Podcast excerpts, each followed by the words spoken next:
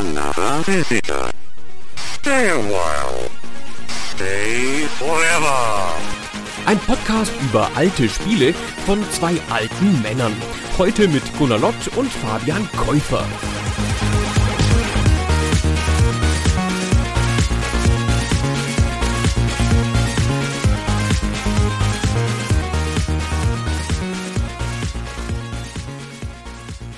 Hallo Fabian, Hallo Gunnar.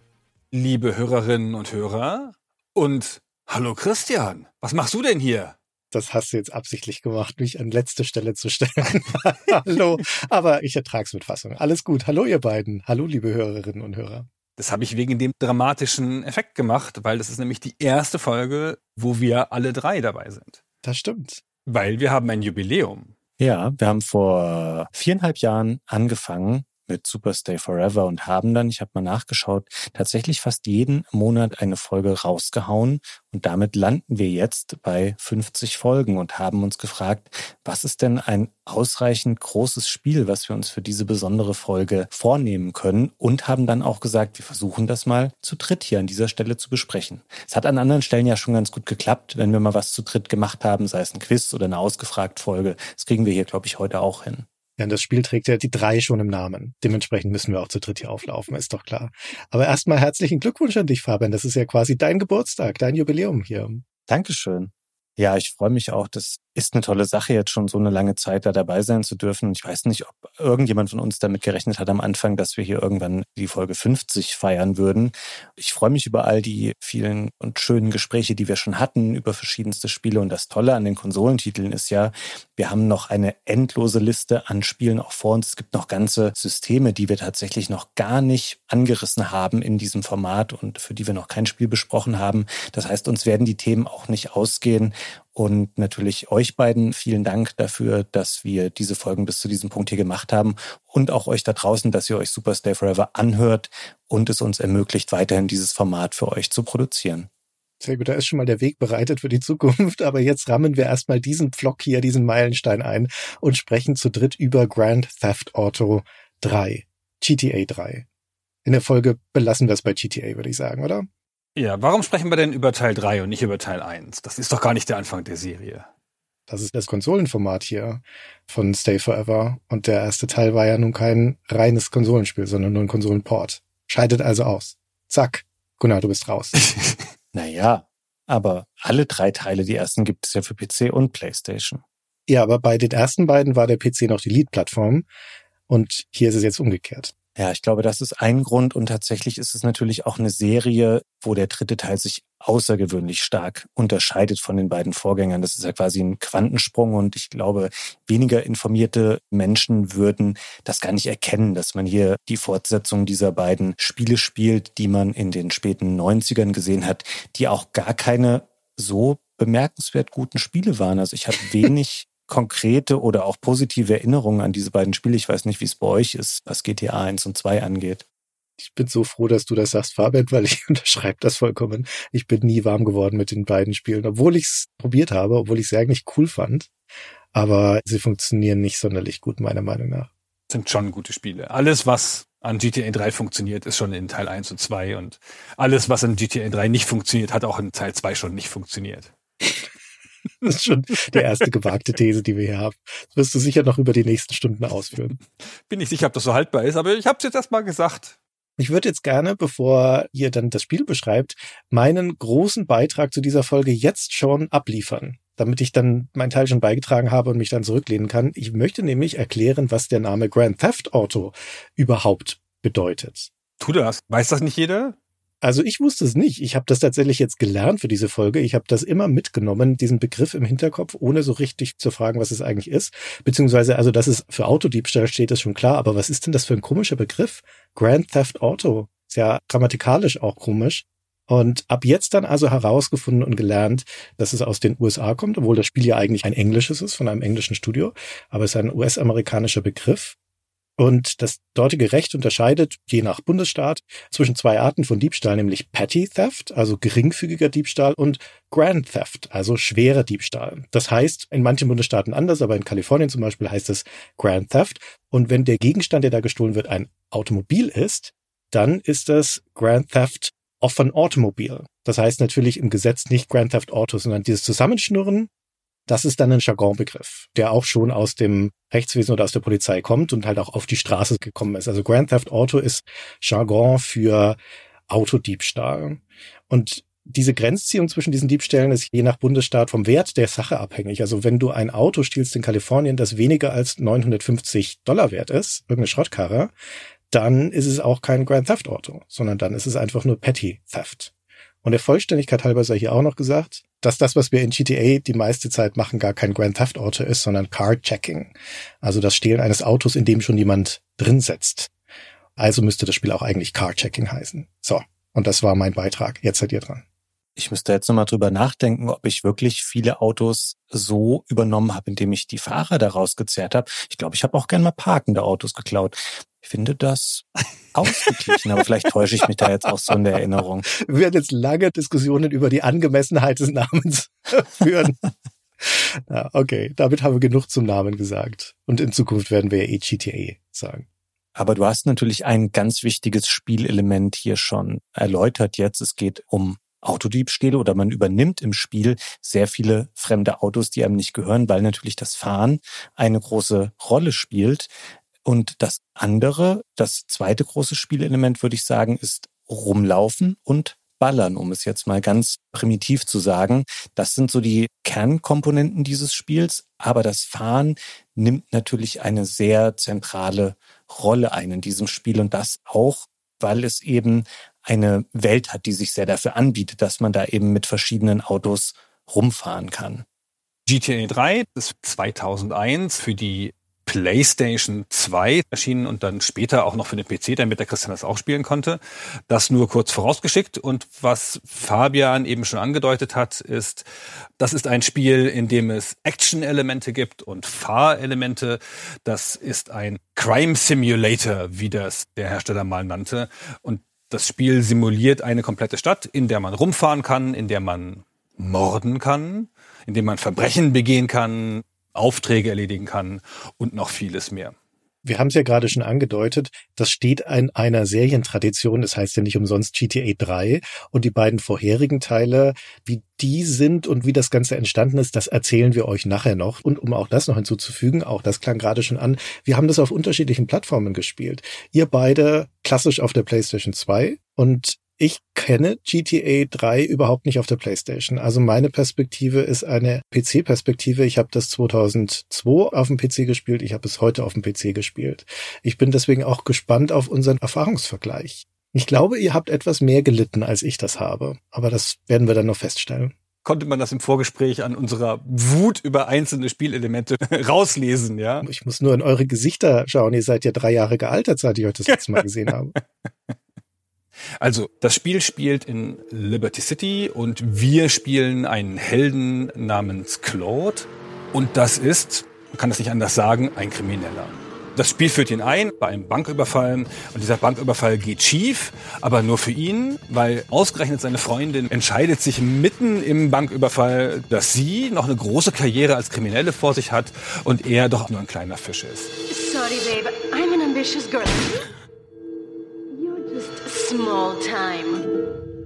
Und dann schießt sie auf ihn und er bleibt verletzt, angeschossen am Tatort zurück, wird dann von der Polizei eingesammelt, kommt ins Gefängnis. Selbstverständlich ist dann klar, dass ihm eine lange Gefängnisstrafe erwartet. Aber kurz danach wird er mit einem Polizeikonvoi verlegt und zwar in das Liberty City Gefängnis verbracht.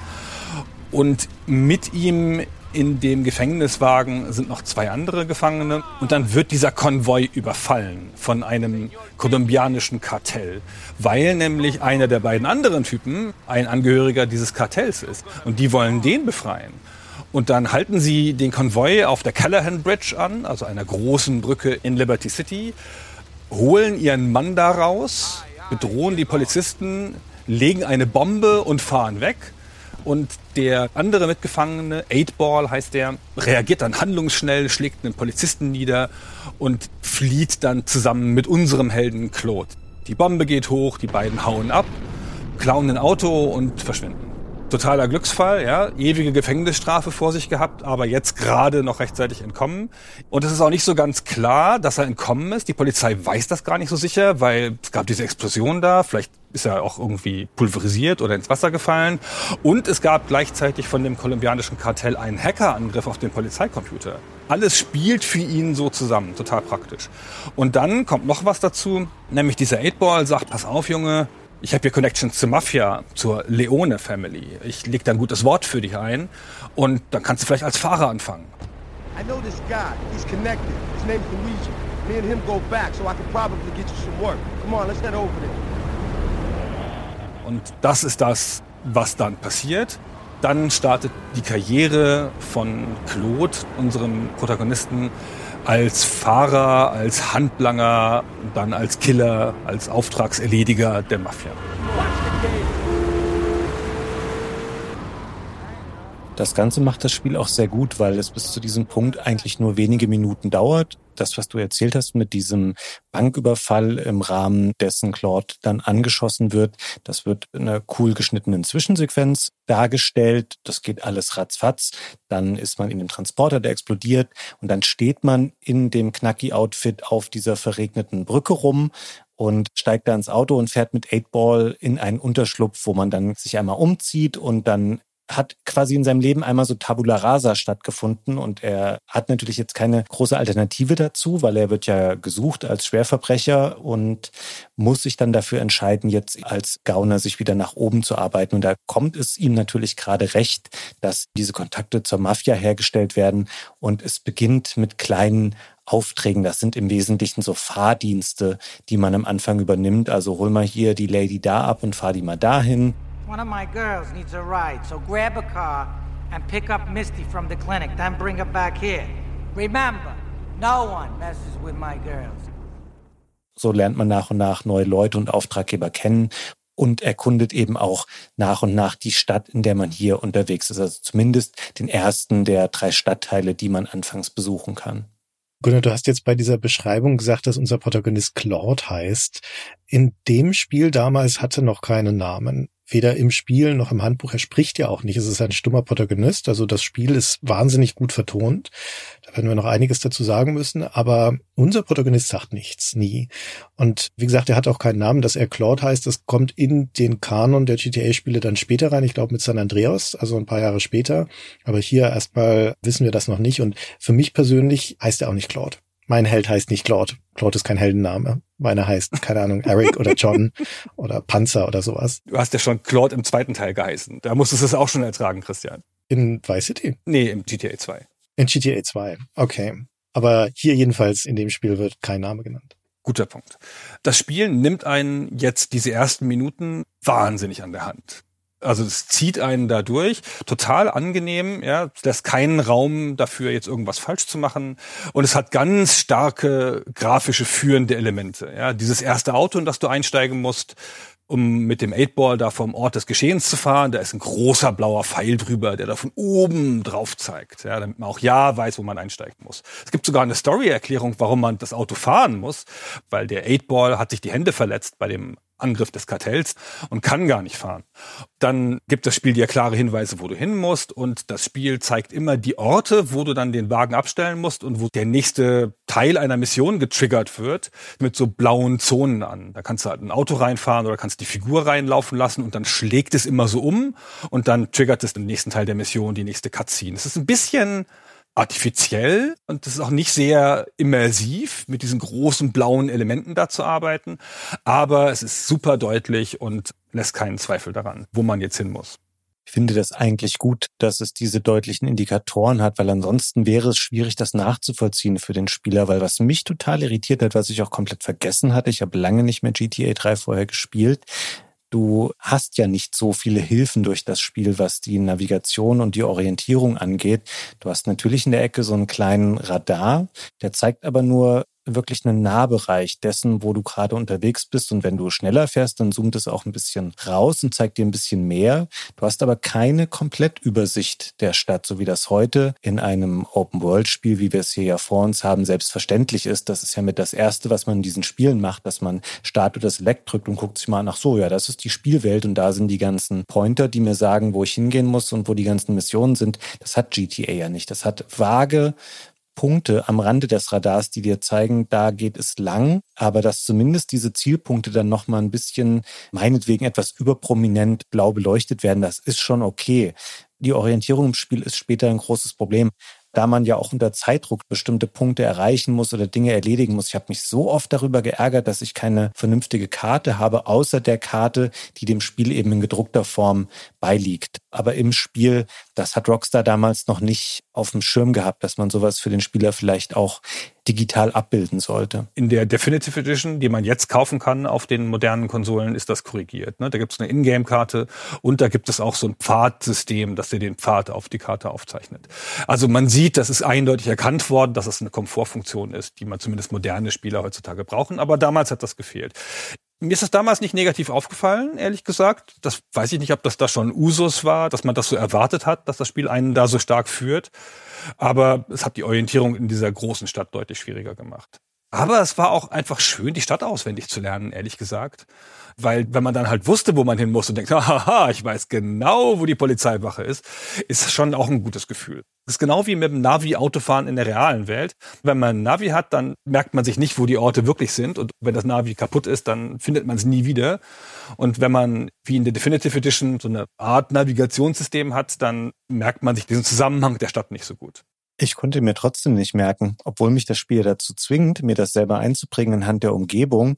Also ihr, könnt mir gerne sagen, dass ihr eine ganz andere Erfahrung gemacht habt. Ich habe so grundlegende Probleme damit gehabt, immer diese Straßen zu finden, die die einzelnen Stadtteile miteinander verbinden. Das sind ja in der Regel irgendwelche großen Brücken, wo man denkt, okay, die findet man ja leicht wieder ich habe mich da so dämlich wahrscheinlich angestellt und bin so oft da irgendwie an den Ausfahrten dann vorbeigefahren, die eigentlich auf diese Brücken geführt hätten, die dann eben zu einer kurzen Ladepause führen und dann wechselt man eben zwischen den drei Stadtteilen von Liberty City. Das sind Staunton Island, Portland und Shoreside Vale ich konnte das bis zum Ende irgendwie nicht richtig gut. Also klar, ich habe das dann durch Zufall oder auch, weil ich es vielleicht irgendwann gelernt habe, dann auch mal geschafft. Aber ich habe mich so oft verfahren in diesem Spiel. Es hat mich wahnsinnig gemacht in den 20 Stunden, die ich gebraucht habe, um es durchzuspielen. Weiß, was du meinst, Fabian, und ich würde dir da auch zustimmen. Die Orientierung ist nicht leicht in dieser Welt und das kommt aber auch daher, dass wir hier eine Welt haben, in der Orientierung überhaupt notwendig ist. Und das ist der erste wichtige Punkt, dass wir hier in einer Open World unterwegs sind. Nicht unbedingt in dem Sinne, wie wir heutzutage eine Open World begreifen würden, als eine riesige zusammenhängende Landmasse, sondern schon in diesen drei Teilen, die du schon genannt hast. Aber innerhalb dieser drei Teile gibt es doch eine relativ große Offenheit und auch eine Komplexität der Architektur, die nahelegt, dass man sich darin verirren kann, verlaufen kann und dass Orientierung notwendig ist. Zumal wir hier in urbanen Szenarien sind, also in Stadtvierteln. Und auch wenn die drei Stadtviertel in sich sehr unterschiedlich sind und Highlights und Landmarken haben, so sind sie doch innerhalb von so einem Stadtviertel ähnlich genug. Also wenn du zum Beispiel in dem Anfangsstadtviertel Portland durch das Rotlichtviertel fährst, das sind halt so ein paar Straßenzüge, da sieht eine Ecke wie die andere aus, wenn man ehrlich ist. Also da ist es gar nicht so leicht, sich visuell zu orientieren, bis man mal verstanden hat, was eigentlich die Orientierungspunkte sind. Und natürlich haben wir hier ein amerikanisches Straßennetz, das heißt, es ist auch sehr vieles rechteckig. Das ist schon relativ stark aufgebrochen. Also GTA bemüht sich, eine Straßenkarte zu schaffen, die nicht nur nach Schachbrettmuster aussieht, aber im Grundzug ist sie das natürlich trotzdem. Aber das ist der wichtige Punkt, würde ich sagen, oder einer der zentralen Punkte des Spiels. Gunnar hat gerade die Einleitung des Spiels erzählt und die ist natürlich der Anfangspunkt für eine Rahmenhandlung, denn die Catalina, die kolumbianische Freundin, die uns da hintergangen hat, die ist noch in der Stadt, die ist da noch aktiv und wir laufen ihr im Laufe der Story wieder über den Weg und kreuzen dann auch die Schwerter mit ihr und es ist im Endeffekt eine Rachegeschichte. Also es läuft darauf hinaus, dass wir als der Protagonist am Ende Rache nehmen wollen für diesen Verrat. Das ist aber ein weiter Weg bis dahin und im Gegensatz zu anderen Actionabenteuern, konventionelleren Actiongeschichten, auch durchaus Crime-Geschichten, wo eine Verbrecherkarriere geschrieben wird oder nacherzählt wird, ist das hier kein linearer Verlauf, keine Perlenschnur, wo wir uns vom kleinen Chauffeur über irgendeinen Banküberfall bis hin zu den großen Deals durchballern, sondern das ist eine Welt, die uns offen darlegt und die uns sagt, jetzt mach doch mal.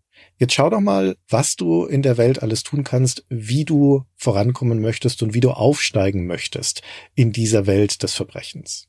Ich würde dir milde widersprechen, Chris. Es wäre schön, wenn es im Spiel so wäre, aber man erreicht ja schon bestimmte Milestones innerhalb der Geschichte auf eine vorgegebene Art und Weise. Also ich sagte vorhin schon mal, es gibt verschiedene Questgeber und die haben dann Reihen an Aufgaben, die sie dir nacheinander geben. Die kommen aber schon in der vorgegebenen Reihenfolge. Und du musst dann eben eine bestimmte Mission abschließen, um die nächste Phase der Story einzuleiten. Du kannst Dinge auslassen zum Beispiel. Du kannst sagen, ja, was der Typ von mir will, das gucke ich mir jetzt erstmal nicht an. Und dann kann es dazu kommen, dass du eben, weil du einen anderen Storystrang weit genug fortführst, an einen Punkt kommst, wo du nicht mehr zu diesen Missionen zurückgehen kannst des anderen Questgebers. Aber die grundlegende Reihenfolge der Missionen kannst du nicht selber in der Form beeinflussen. Innerhalb der gleichen Stufe, auf der du gerade bist, hast du eine gewisse Freiheit, gerade zu wählen zwischen zwei oder drei verschiedenen Aufgaben, die du machen kannst. Aber du kannst nicht sagen, ich mache am Anfang schon die Mission, die das Spiel eigentlich erst als Mission 47 von 51 vorgesehen hat. Nee, natürlich nicht. Es gibt ja eine Progression in dem Spiel und es gibt eine Hauptstory und selbstverständlich gibt es also hier auch einen Handlungsablauf, der einer bestimmten Logik folgt. Also da hast du vollkommen recht, Fabian. Der Punkt ist nur, dass du relativ große Entscheidungsfreiheit hast, wann du dieser Storybeats angehen möchtest und dass du viele Dinge parallel machen kannst, die optional sind. Sowohl optionale Handlungsmissionen als auch Nebenaufträge oder auch einfach Dinge in der Spielwelt, die überhaupt nichts mit der Handlung zu tun haben. Und es gibt ja auch innerhalb von der Geografie von diesen drei Stadtteilen eine klare Progression. Du kommst ja am Anfang überhaupt nicht aus Portland raus, aus diesem ersten industriellen Stadtviertel, sondern du musst überhaupt erst mal die Hauptstory so weit spielen, dass der nächste Stadtteil freigeschaltet wird. Allein das zwingt schon dazu, wieder zu bestimmten zentralen Storypunkten zurückzukehren. Um das Beispiel mit den Perlenschnüren zu sagen, es sind halt mehrere Perlenschnüre, die nebeneinander liegen und du kannst immer einer Kette von Missionen nachlaufen. Mir ist es bei mehreren GTAs passiert, dass ich an einer dieser Perlenschnüre hängen geblieben bin und dann auf die nächste gewechselt bin und da auch hängen geblieben bin und dann das Spiel abgebrochen habe, weil ich da keine Lust mehr drauf hatte. Und du musst schon diesen Strängen nachgehen. Also du kannst halt dem einen folgen, aber wenn du an dem einen hängen bleibst, auf dem anderen wechselst und bleibst auf dem anderen auch hängen, dann kann es gut sein, dass du da halt richtig vor eine Wand läufst. Was ja ungewöhnlich wäre für ein Open-World-Spiel. Ja, ein Open-World-Spiel würdest du ja Erfahrungspunkte sammeln und dich befähigen, das wieder anzugehen. Aber dies ist ja ein Level-basiertes Spiel im Grunde. Nur halt, dass die Levelketten in der offenen Welt liegen und dass es halt noch wahnsinnig viel drumherum gibt. Nee, da würde ich dir voll widersprechen. Also du hast natürlich recht mit diesen verschiedenen Perlenketten, wenn man das so nennen möchte, weil wie Fabian gesagt hat, du kannst ja auch einige von den Perlen ganz liegen lassen. Also du kannst ja da auch einfach Lücken drin lassen. Aber der wesentliche Unterschied ist, ist eben gerade kein levelbasiertes Spiel. Ein klassischer Shooter zum Beispiel baut dir eine Geisterbahn. Ne? Das sagt so, hier ist jetzt dein Auftrag und wir stellen hier die Kulissen auf und hier sind die Komparsen drin und du läufst ja jetzt von A nach B und dann passieren Sachen und wir inszenieren das um dich rum. Und GTA macht das komplette Gegenteil. Das baut dir die Welt. Das baut dir eine Welt und die ist simuliert. Da sind Passanten drin, da ist Verkehr drin, da sind Dinge drin, die da passieren, die haben Regeln, das hat Tag und Nacht, das hat eine Simulation von dieser Welt und in diese Welt schmeißt es die Aufgaben rein und sagt, wir inszenieren hier schon in dieser Welt auch was für dich. Da wird jetzt ein Panzerwagen von A nach B fahren, überfalle den, möglichst bevor er B erreicht, weil sonst ist die Mission gescheitert. Aber dafür wird dir kein spezielles Level gebaut. Das passiert in der simulierten Welt. Das ist der wesentliche Unterschied zu anderen Actionspielen. Genau, es ist mehr wie ein Rollenspiel, wo du halt eine zentrale Questreihe hast. Dieser Questreihe musst du aber nachgehen. Sonst geht das Spiel nicht weiter und du kannst nur Nebenquests machen, also frei rumfahren.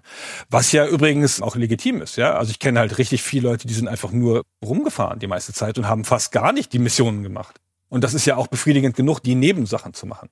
Das finde ich übrigens auch. Und ich kann euch auch sagen, warum die Leute bevorzugt in diesem Spiel rumfahren. Weil das Rumfahren macht sehr viel mehr Spaß als andere Dinge, die man in dem Spiel machen muss. Und ihr habt ja jetzt so viel schon von den Perlenketten der Missionen gesprochen.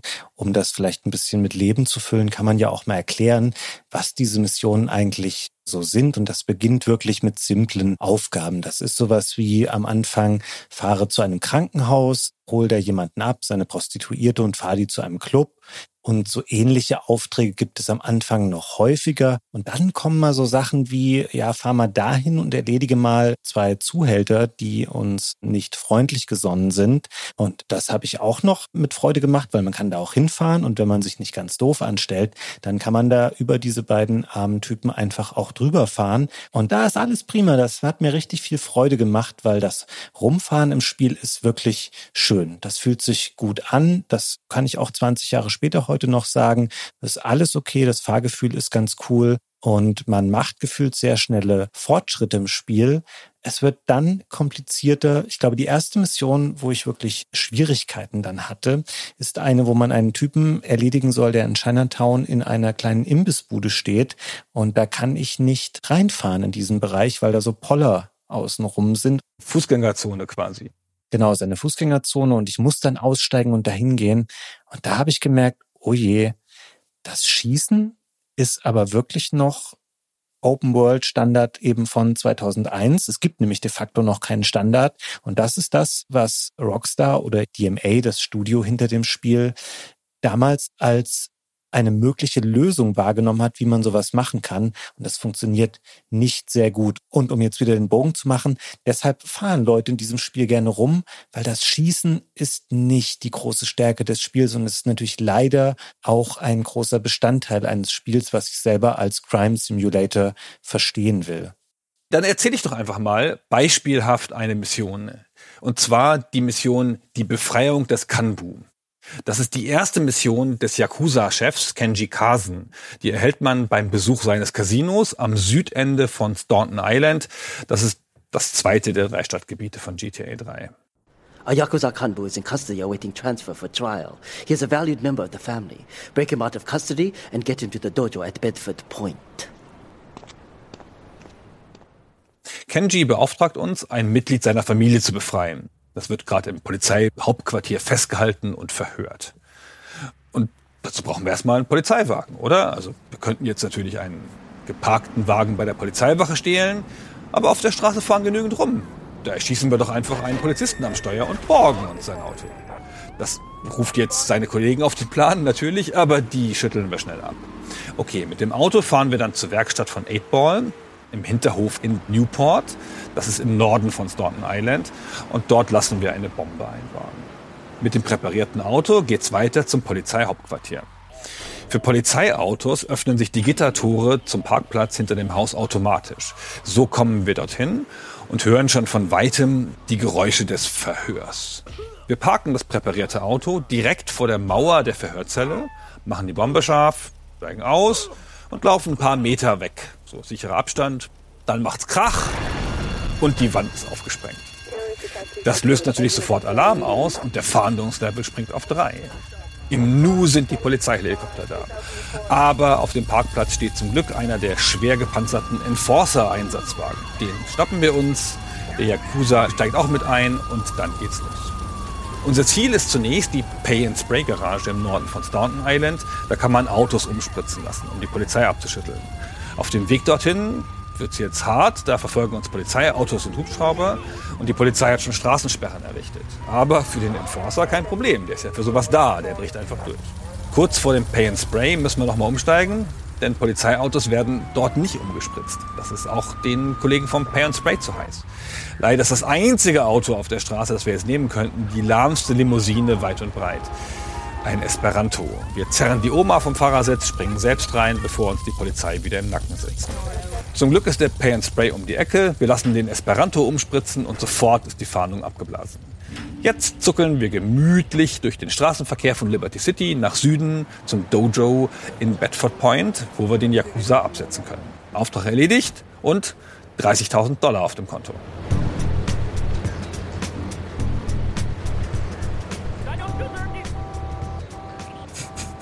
Könnte jetzt stundenlang noch über Schießen sagen. Lass mich noch ganz kurz was, bevor du was dazu sagst, Christian, nochmal verstärken, wie fantastisch das Fahren ist. Also es hat halt Dutzende von Automodellen, die sich fast alle sehr unterschiedlich fahren. Also ein LKW im Spiel fährt ganz anders als ein Sportwagen. Eine Familienlimousine fährt ganz anders als ein Polizeiauto. Es gibt sogar einen Panzer im Spiel, ja, der fährt noch mal anders. Und das ist super und das ist ganz simpel gemacht. Man hat eine Vorwärtstaste und eine Rückwärtstaste auf der PlayStation auf den Triggern und dann fährt man halt mit der rechten Hand vorwärts und mit der linken Hand wird gebremst und man kann auch gleich damit zurückfahren. Also man muss nicht irgendwelche Gänge einlegen, es ist nicht kompliziert, es ist nicht wie in einem Rennspiel. Ja, es ist super einfach, total befriedigend, diese Fahrerei. Und die Autos sind anfällig für Crashes. Man kann sich überschlagen, kann auch explodieren oder sich auf der Straße drehen. Aber sie halten so viel aus, zumindest am Anfang, dass man auch einfach eine gute Chance hat, mal so einen Crash zu überleben. Und das kann man auch mal riskieren. Man kann schon mal mit Vollgas auf eine Kreuzung losfahren, wo man selber rot hat und der Verkehr kreuzt und dann rauscht man da halt voll rein. Es geht schon.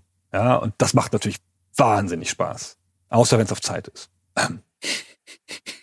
da kommen wir noch zu. Missionen mit Zeitlimit. Hm. Ja, das ist halt eine Sandbox und das Spiel präsentiert dir hier eine Welt, die genau dafür gebaut ist, dass solche actionartigen Szenen passieren können, wie man sie aus Verbrecherfilmen kennt. Also das, was wir uns vorstellen, wenn wir an einen Verbrecherfilm und eine Verbrecherkarriere denken, das möchte das Spiel ja ermöglichen.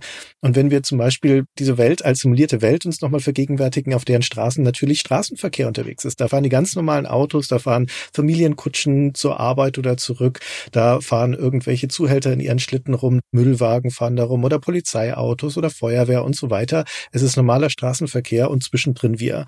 Und wir fahren natürlich schneller als der Rest, weil wir haben eine Verfolgungsjagd oder wir fliehen für irgendjemanden, haben die Polizei im Nacken. Aber auch der Verkehr ist zum Beispiel genau so gestaffelt, dass du dich da durchschlängeln kannst. Es gibt in dem Spiel keine Staus zum Beispiel per se. Es gibt mal rote Ampeln, wo ein paar Autos davor warten. Aber wenn du dich in schneller Geschwindigkeit durch die Stadt bewegst, dann wirst du in der Regel auch auf keine Hindernisse treffen, sondern immer genau auf die Staffelung für den Verkehr, die es dir erlaubt, da genügend auszuweichen, die richtig großen Lücken zu haben, um auch bei 200 Sachen da noch durchzukommen. Das ist natürlich absichtlich so gebaut, dass es nicht realistisch ist in dieser Hinsicht, sondern dass es spektakulär sein kann. Und deswegen scheren auch mal Autos in deine Fahrbahn. Deswegen rast auch mal jemand über eine Kreuzung, wenn du da gerade unterwegs bist, damit eben diese spektakulären Ausweichmanöver Manöver notwendig sind, die schnellen Reflexe, damit die Überschläge existieren. Deswegen explodiert auch jedes Auto, wenn es auf dem Dach liegt.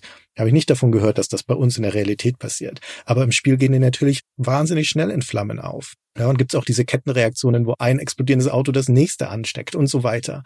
Also vieles in GTA läuft relativ schnell auf Chaos hinaus, aber auch spektakuläres Chaos. Und das ist Frust und Segen in einem, ja. Das schafft Hochmomente und es schafft aber auch Momente der großen Frustration, ja, je nachdem, ob gerade ein Zeitlimit läuft oder nicht. Ich glaube, darauf können wir uns einigen. Da werden wir noch ein paar Mal darauf zurückkommen, dass das eines der zentralen Elemente ist, wo das Spiel den Knüppel auspackt.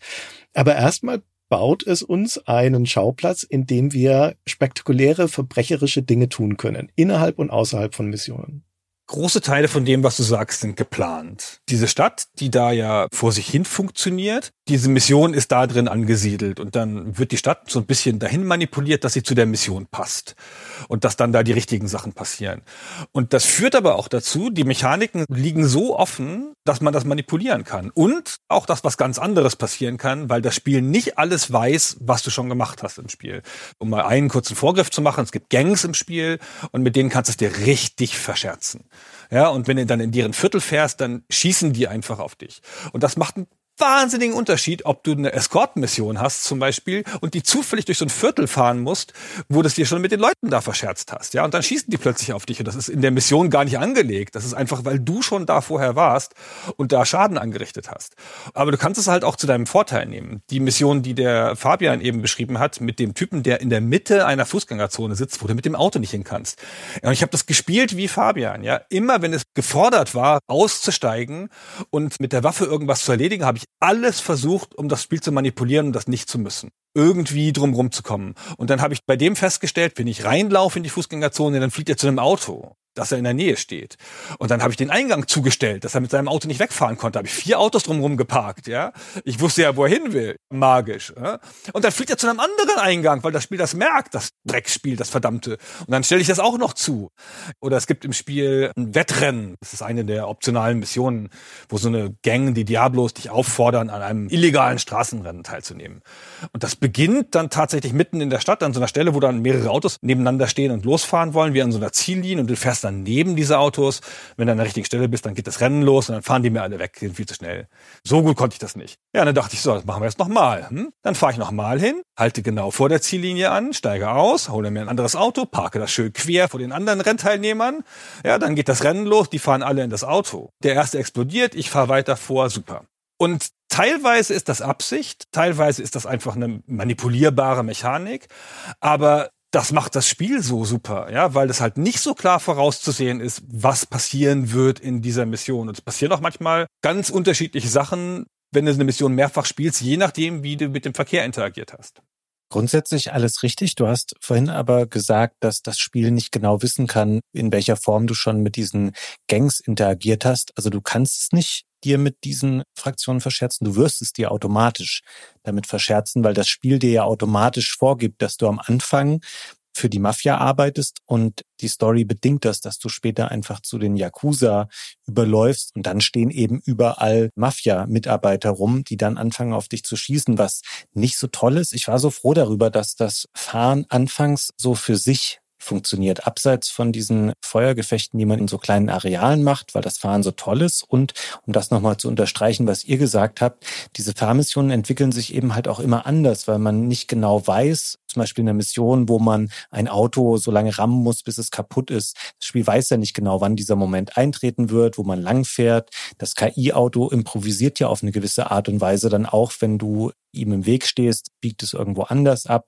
Und das ist toll, weil sich das immer dynamisch und anders entwickelt. Auch hier besteht ja ein großer Gegensatz eben zu den Missionen, wo du irgendwo hinfährst. Dann weißt du, okay, jetzt muss ich hier aussteigen.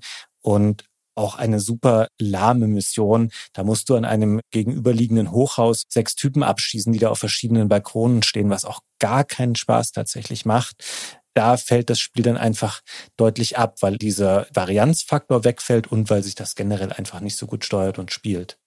Lass uns mal ganz kurz übers Schießen reden. Das haben wir jetzt ja implizit und explizit relativ viel kritisiert. Also wir sind uns alle einig, dass das Fahren super funktioniert und dass das auch der Kern des Spiels ist. Aber weil es ja ein Crime Simulator ist und es ist kein reines Taxifahrspiel oder wie Driver, ein Spiel, das hauptsächlich aufs Fahren geht, sind es halt auch viele Missionen, in denen du aussteigst und schießt. Und das Schießen machst du mit einem Fadenkreuz und dieses Fadenkreuz bedienst du mit einem Analogstick. Und das ist langsam und das ist auch nicht so wahnsinnig präzise, weil das ist mein verdammter Daumen, mit dem ich das mache. Ich fand das super schwierig, in diesen Feuergefechten die Orientierung zu behalten, also die Figur auch richtig zu drehen, dass du in die richtige Richtung guckst und dass du da nicht vorbeischießen kannst und dieses Fadenkreuz so zu bewegen, dass ich da auch immer jemanden getroffen habe. Wenn es halt ein Feuergefecht sein sollte, habe ich immer versucht, das Auto dahin zu bringen, damit ich sie überfahren konnte. Das ist tatsächlich eine Mechanik, die einfach nicht so besonders gut funktioniert und das Spiel ungebührlich schwer macht an ein paar Stellen. Aber es gibt doch ein Auto-Aim, es gibt doch eine Lock-on-Funktion auch noch auf der PlayStation. Das stimmt, es gibt eine Lock-on-Funktion, sie hilft allerdings nicht so viel. Es gibt mehrere Facetten, die hier noch mit reinspielen an dieser Stelle. Zum einen kannst du die Kamera nur insofern beeinflussen, dass du sie hinter der Figur wieder zentrieren kannst. Du kannst sie aber nicht frei drehen mit dem rechten Stick. Mit dem rechten Stick schaut man sich nur um und das nur aus der Ego-Perspektive. Also es ist schwer immer genau zu sehen, was geht eigentlich vor mir gerade ab.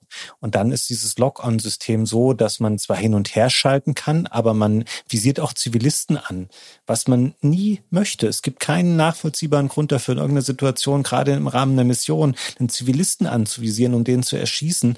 Und dann musst du nochmal einen extra Button drücken, was auch sich ganz komisch anfühlt, also auch nicht eine der Schultertasten, wo man normalerweise erwarten würde, dass da der Abzug liegt, sondern einen der Face-Buttons. Ich glaube, es ist die Kreistaste auf der PlayStation und dann die Waffe auszulösen und es ist hakelig, es funktioniert nicht gut.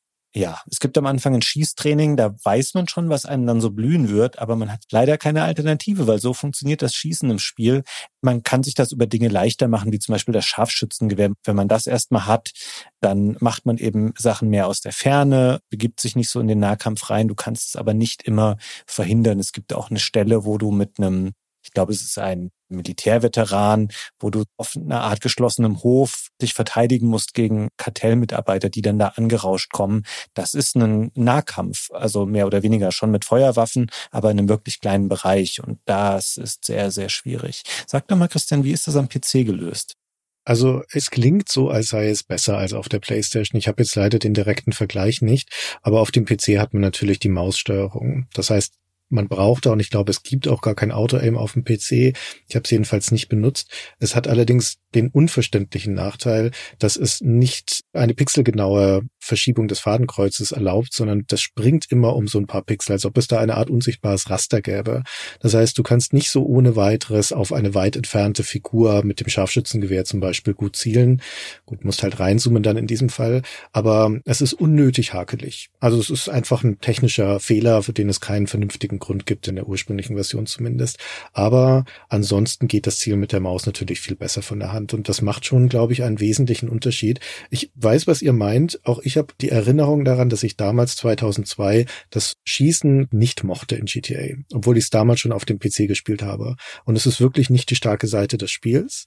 Es ist aber eine, die man natürlich trotzdem häufig braucht. Es gibt genügend Missionen und Situationen, die darauf angelegt sind, in Feuergefechte zu gehen.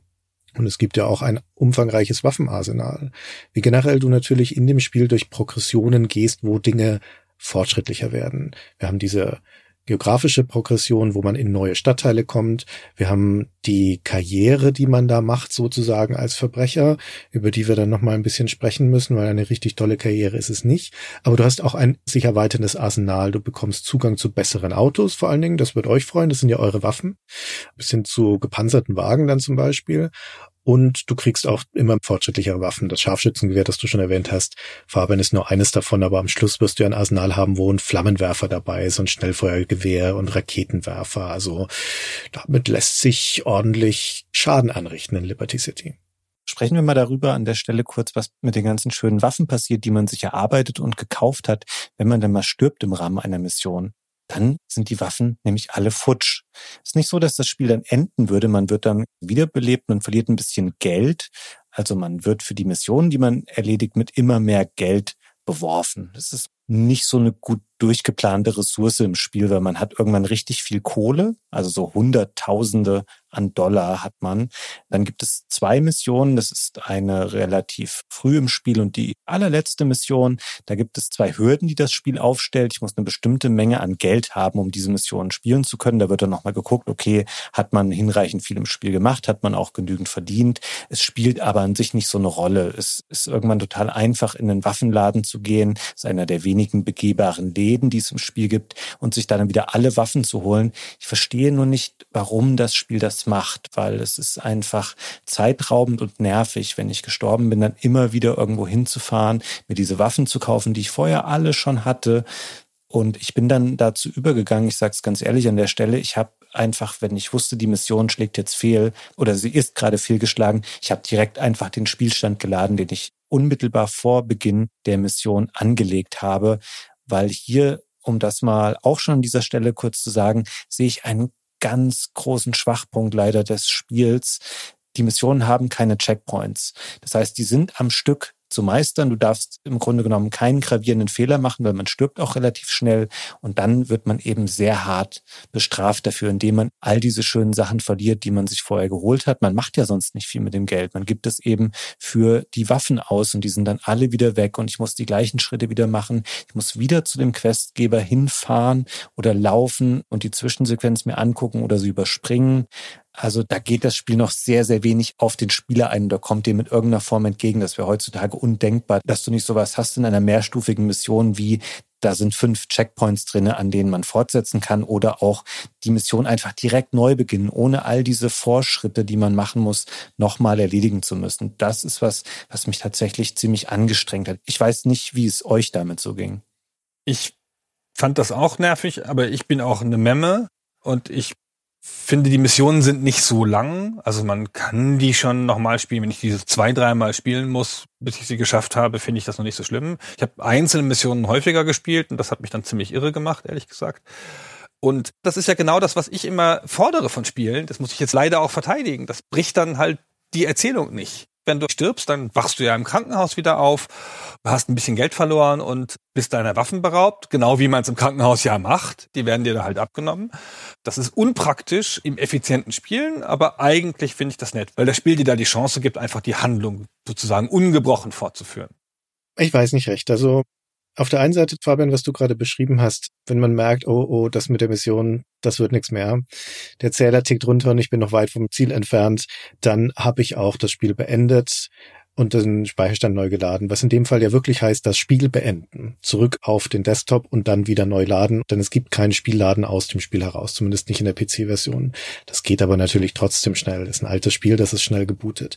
Aber wenn man da mal einen Schritt zurücktritt, dann muss man eigentlich sagen, das ist natürlich keine erwünschte Spielerfahrung, dass ich im Moment des Scheiterns, wo ich als Spieler merke, das wird nichts mehr, dass ich dann gezwungen bin, das Spiel zu beenden und ein Safe Game zu laden, das ist eigentlich keine vernünftige Spielhandlung. Auf der anderen Seite habe ich mich aber auch jedes Mal ein bisschen über mich geärgert und nicht nur über das Spiel. Denn das Spiel möchte ja was Bestimmtes von mir. Und es möchte das, was gerade wieder en vogue ist. Wo wir jetzt das aufnehmen, wird gerade Elden Ring hoch und runter gelobt. Bestes Spiel aller Zeiten und so weiter. Und Elden Ring ist genau wie die anderen Souls-Spieler ein Spiel, das Zumutung an den Spieler stellt. Ja, das von ihm möchte, dass er zum Beispiel auch Dinge wiederholt und wieder und wieder und wieder macht und ein Spiel, das einen Spieler auch vor Wände laufen lässt, wenn er nicht bereit ist, seine Strategien zu hinterfragen. Und GTA ist auch eine solche Spielerfahrung, viel unperfekter natürlich, aber im Kern ist es eine Spielerfahrung, die sagt, pass auf, wenn du jetzt scheiterst an einer Herausforderung, überleg doch mal, ob es nicht eine andere Lösung gibt. Und Gunnar hat vorhin das perfekte Beispiel schon gezeigt. Wenn ich an dem Erschießen von diesem fliehenden Triadenmitglied Mitglied in seinem Kiosk scheitere, dann kann ich mir mal angucken, wie die Situation eigentlich gebaut ist. Dass da hinten sein Auto steht. Und ich habe das so gelöst, indem ich sein Auto einfach weggefahren habe. Dann ist er da hilflos auf die Straße gelaufen und hat sein Auto gesucht. Und dann war ich ihm nachgelaufen und habe ihn niedergeschossen. Also es gibt sehr viele Möglichkeiten, auch durch die Simulation, durch die Vielgestaltigkeit der Spielwelt, Missionen anders anzugehen, anders zu gestalten. Das grundlegende Beispiel ist, man muss Leute, wenn man jemanden töten muss, sie nicht zwangsläufig erschießen. Man kann sie auch einfach überfahren. Man kann auch Situationen herbeiführen, in denen man Leute überfahren kann, indem man sie dazu zwingt, aus dem Auto auszusteigen oder so.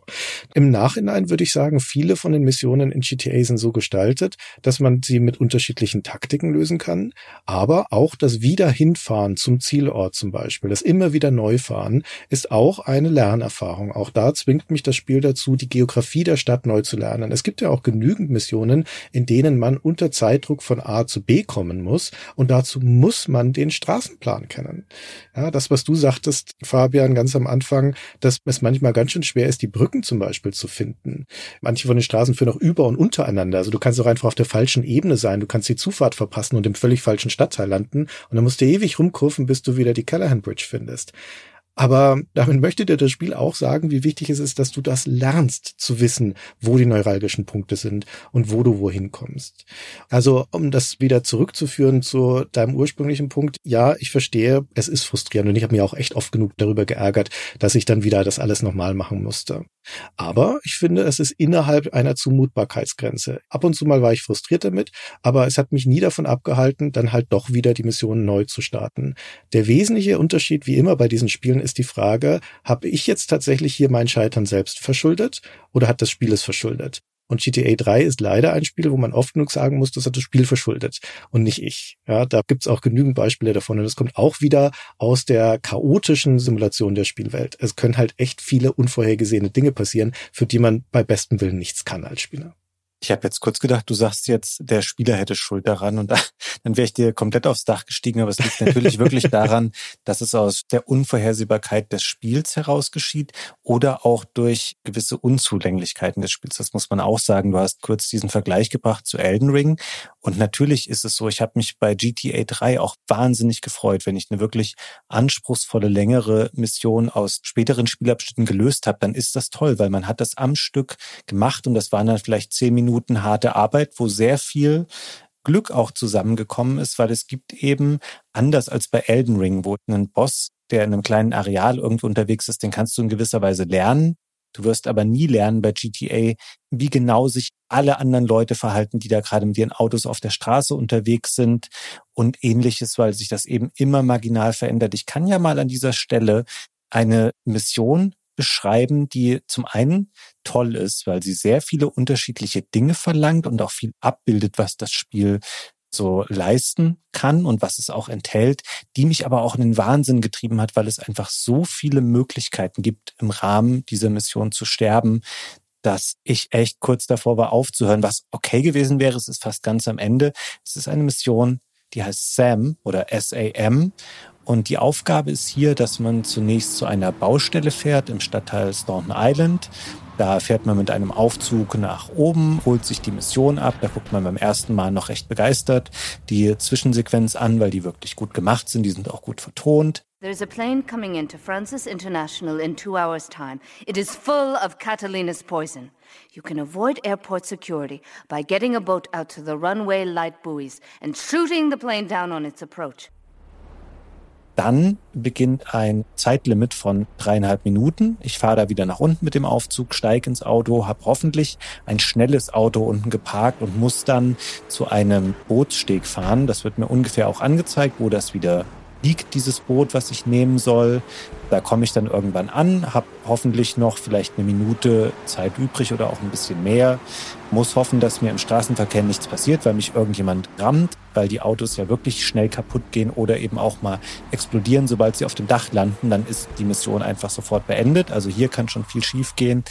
Dann fährt man zum Bootssteg. Da liegt dann, wenn man ihn braucht, ein Raketenwerfer. Den nimmt man dann mal mit. Dann steigt man in ein Boot ein. Das Boot ist jetzt nicht gerade ein Schnellboot. Das heißt, man tuckert dann da noch so in der Restzeit, die man noch hat, zu einer bestimmten Boje, die in der Nähe eines Flughafens liegt. Und dort tritt man von dem Steuer des Bootes weg, packt den Raketenwerfer aus und wartet, bis ungefähr 15 Sekunden vor Ende dieses Zeitlimits ein Flugzeug ich muss jetzt schon lachen, weil mir das so absurd erscheint, wenn ich das jetzt gerade schon nacherzähle. Ein Flugzeug fliegt auf den Flughafen an und ich habe dann exakt einen Versuch mit dem Raketenwerfer, dieses Flugzeug aus der Luft zu schießen. Dann explodiert es, es fallen ein paar Pakete raus, ich gehe wieder ans Steuer des Bootes, sammle all diese Pakete ein, die in der Regel irgendwo im Wasser gelandet sind. Der Verhandlungslevel das haben wir noch gar nicht genau erklärt. Es gibt so einen mehrstufigen Verhandlungslevel im Spiel. Das heißt, je höher der ist, desto mehr Polizei und irgendwann auch FBI ist hinter mir her. Der springt hier gleich auf vier von sechs. Das heißt, ich weiß schon, okay, der Rest der Mission wird nicht super angenehm werden. Ich sammle all diese Pakete ein, muss mit dem Boot wieder an Land zurückfahren, fall dann vielleicht noch dreimal ins Wasser, weil es wahnsinnig schwierig ist, von diesem Boot zurück auf den Steg zu springen, weil das Springen auch eine ganz schlimme Mechanik ist. Es ist mir wirklich passiert. Ich habe wahrscheinlich, weiß ich nicht, 15 Versuche gebraucht, um mit dem Raketenwerfer das Flugzeug zu treffen. Und dreimal bin ich danach dann noch runtergefallen, ins Wasser gefallen, wo man sofort stirbt. Als ich versucht habe, wieder an Land zu gehen, dann steht da hoffentlich noch mein Auto irgendwo in der Nähe. Da setze ich mich dann rein, versuche noch an ganz vielen FBI- und Polizeiautos und auch Straßensperren, die dann errichtet werden, vorbeizukommen, bis ich wieder auf der Baustelle bin, wo ich diese verdammte Fracht abgeben und die Mission beenden kann. Ey, es war toll. Ich habe mich super gefreut danach und ich habe gedacht, wow, da hast du echt was geschafft. Aber ey, es gibt, ich weiß nicht, 49 verschiedene Wege in dieser Mission ums Leben zu kommen durch alle möglichen Sachen. Und ich tippe ungefähr ein Drittel davon kannst du nicht selber kontrollieren. Das kann dir einfach ein Unglück passieren, auf das du selber keinen richtigen Einfluss hast. Und da überspannt es den Bogen meiner Meinung nach schon ein bisschen. Ich fand die nicht so schlimm, diese Mission. Tut mir leid, Fabian. Ich habe mich das erste Mal krass verfahren, weil ich dachte, das Spiel möchte, dass ich in ein Boot einsteige. Und ich weiß ja, wo die Boote liegen. Nämlich an dem Steg, wo ich schon häufiger mal mit dem Boot angekommen bin, an der Ostseite von Staunton Island, von dieser mittleren Insel. Bin ich da in ein Boot gestiegen, wollte dann zum Zielort fahren und stell fest, huch, da komme ich gar nicht durch. Da ist so eine Rohrleitung, die im Wasser liegt, das ganze Meer überspannend. Also so eine Art Pipeline, womit das Spiel den Durchgang zur dritten Insel abgrenzt. War ich auf der falschen Seite des Wassers und konnte die Mission da abbrechen. Das Spiel will nämlich, dass ich zu diesem anderen Anlegesteg fahre, wo dann in diesem Moment ein Boot steht. Da ist nie vorher ein Boot, da war noch nie ein Boot. Aber jetzt in dieser Mission ist da eins. Das muss man erstmal wissen und der Punkt ist, das Spiel möchte, dass du solche Sachen dann halt lernst. Da das erste Mal eine Mission spielen heißt fast immer dran zu scheitern und erstmal zu begreifen, was brauche ich denn eigentlich. Und dann geht es darum zu überlegen, okay, wie optimiere ich mir das am besten? Natürlich ist es am besten, wenn du schon mit einem schnellen Auto zu dem Auftraggeber fährst, damit du dann direkt losdüsen kannst und dir nicht erst irgendwo Sportwagen suchen musst. Natürlich ist es am besten, wenn du den Raketenwerfer schon vorher gekauft hast, dass du nicht den Dreischüsser da aufsammeln musst. Und dann hast du, wenn du weißt, wo die Boje ist und aus welcher Richtung das Flugzeug kommt, das musst du halt auch einmal gesehen haben, es wird ja auch auf der Minimap angezeigt, dann kannst du da auch mehr als einen Schuss reinsetzen. Da hast du dann auch zwei oder drei Zeit, um das Ding zu treffen. Und bei der Rückfahrt, naja, klar, vier Polizeisterne, das ist schon haarig. Gerade wenn du da mit dem Sportwagen unterwegs bist, den rammen die schnell in Bröckelchen. Aber auch da wieder, wenn du deinen Stadtplan gelernt hast und weißt, wo die versteckten Power-Ups sind, mit denen du auch das Fahndungslevel runtersetzen kannst, oder wenn du schnell nochmal einen Abstecher ins Pay and Spray machst, also in die Garage, wo dein Auto umgespritzt wird, dann ist der Fahndungslevel halt auch wieder weg. Und dann kommst kommst du relativ ungeschoren auch wieder zum Zielort.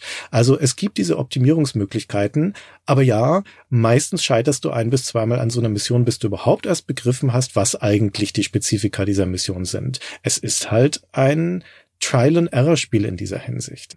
Es wird dadurch sehr mechanisch, finde ich, an vielen Stellen. Es ist nicht schlimm per se, es gehört halt dazu, aber dieses große Versprechen von der offenen Welt reduziert es halt an ein paar Stellen auf, jetzt musst du halt ja fünfmal an dieser Mission rumfuhrwerken, bis du es irgendwie schaffst. Aber Mai. Also das Problem ist, die Simulation der Spielwelt ist Fluch und Segen. Das ist eine Gangster-Sandbox, das Spiel. Das gibt dir Möglichkeiten, um dort Action zu inszenieren und zu erleben. Und die kann in Missionen stattfinden, dann ist sie in gewisser Weise geleitet, oder sie kann außerhalb stattfinden. Ich kann auch nach Staunton Island in die Mitte von Downtown gehen, mich an eine Kreuzung stellen und da einmal eine Granate reinwerfen. Und dann kann ich zuschauen, was passiert. Und dann wird da Chaos sein. Da explodieren Leute, dann kommen Krankenwagen, dann kommt die Polizei angefahren, die jagt mich, es wird aufeinander geschossen. Dann ist da sofort eine Szene aus dem Hollywood-Film am Kochen und ich bin mittendrin. Und das passiert organisch aus der Logik der Simulation. Da hat das Spiel überhaupt nichts inszeniert. Das wird alles prozedural generiert in diesem Moment. Und die gleiche Logik passiert natürlich auch in Missionen, zum Guten wie zum Schlechten. Wenn du die Spielwelt einigermaßen lesen gelernt hast, weißt grob, wie sie funktioniert, was gut funktioniert in der Welt, was schlecht funktioniert, was ist ein gutes Auto, was ist eine gute Waffe, wo sind bestimmte Dinge versteckt, was sind gute Orte, um zum Beispiel sich zu verstecken oder so, dann kannst du dir natürlich diese ganze Simulation zunutze machen, um Dinge einfacher zu machen. Aber genauso sehr kann sie auch zum Hemmschuh werden dieser Punkt der Unvorhersehbarkeit, den du schon genannt hast, Fabian, den würde ich vollkommen unterstreichen. Das ist eines der größten Pferdefüße des Spiels. Es gibt mehrere Missionen, da musst du Autos zerstören. In einem Fall ist es ein Krankenwagen. Da wird ein Zeuge transportiert und den soll man ausschalten. Und dieser Krankenwagen nimmt auch keine vorherbestimmte Route, sondern der ändert auch seine Fahrtroute zum Zielort, je nachdem, wie du dich ihm näherst. Aber ich hatte dann doch einen Punkt ausgekundschaftet, wo ich wusste, dass er vorbeikommt, habe mich dort mit dem Raketenwerfer hingestellt, ein Schuss und das Ding ist ein Schutt und Asche und die Mission ist geschafft. Muss ich nicht hinterherfahren mit dem Auto, muss ich es nicht rammen, muss ich keine Polizeiverfolgung machen, macht der Raketenwerfer. Stelle ich mich dahin, Krankenwagen kommt angefahren, ich ziele auf ihn, perfekter Schusszeitpunkt, drück auf den Auslöser. In dem Moment läuft mir ein Spaziergänger vor die Flinte, also direkt so, dass ich sein Gesicht in meinem Visier sehe und dann sprenge ich ihn und mich auch in die Luft damit. Das war durch nichts vorherzusehen. Da habe ich nichts falsch gemacht. Es laufen halt Leute in dieser Spielwelt rum. Ja, ja gut, vielleicht hätte ich mich irgendwo hinstellen sein sollen, wo keine Spaziergänge vorbeikommen. Vieles ist dann letztendlich auch davon abhängig, wie gut dann die Simulation funktioniert. Du hast in Portland zum Beispiel eine Mission, da musst du im Auftrag der Mafia nach Chinatown gehen und musst da ein Massaker anrichten. Da sagt der Auftraggeber, du hast zwei Minuten Zeit, um 25 von den Triadenmitgliedern hinzurichten. Und die laufen da halt einfach so als Passanten, ganz normal auf dem Gehsteig. Und die spawnen halt immer dann, wenn du nicht hinguckst. Also die bizarre Logik von GTA, die bizarre Funktion seiner Engine ist, dass wenn du auf die Straße guckst, da kommen zwei Autos angefahren, du guckst weg in die andere Richtung und dann guckst du wieder hin, dann sind die Autos weg und die ganze Situation hat sich verändert. Die Fußgänger wurden ausgetauscht, die Autos wurden ausgetauscht. Es reicht bloßes Umgucken, dass alles wieder entspawnt wird und irgendwas Neues gespawnt wird. Und so ist es bei den Passanten auch. Also du stehst dann da in Chinatown und drehst die ganze Zeit 360 Grad Pirouetten und wartest darauf, dass neue Triaden spawnen, die dann auch direkt auf dich zu schießen beginnen, natürlich, weil sie schon feindselig sind in diesem Moment. Und da kannst du Glück haben und es spawnen mal drei, vier auf einmal und du kannst auch Pech haben und es spawnt erst mal nix in den nächsten Sekunden. Also das ist alles schaffbar, aber das ist halt schon sehr hart dann auf die Logik der Simulation runtergebrochen runtergebrochen auf den Zufallsfaktor vor allen Dingen.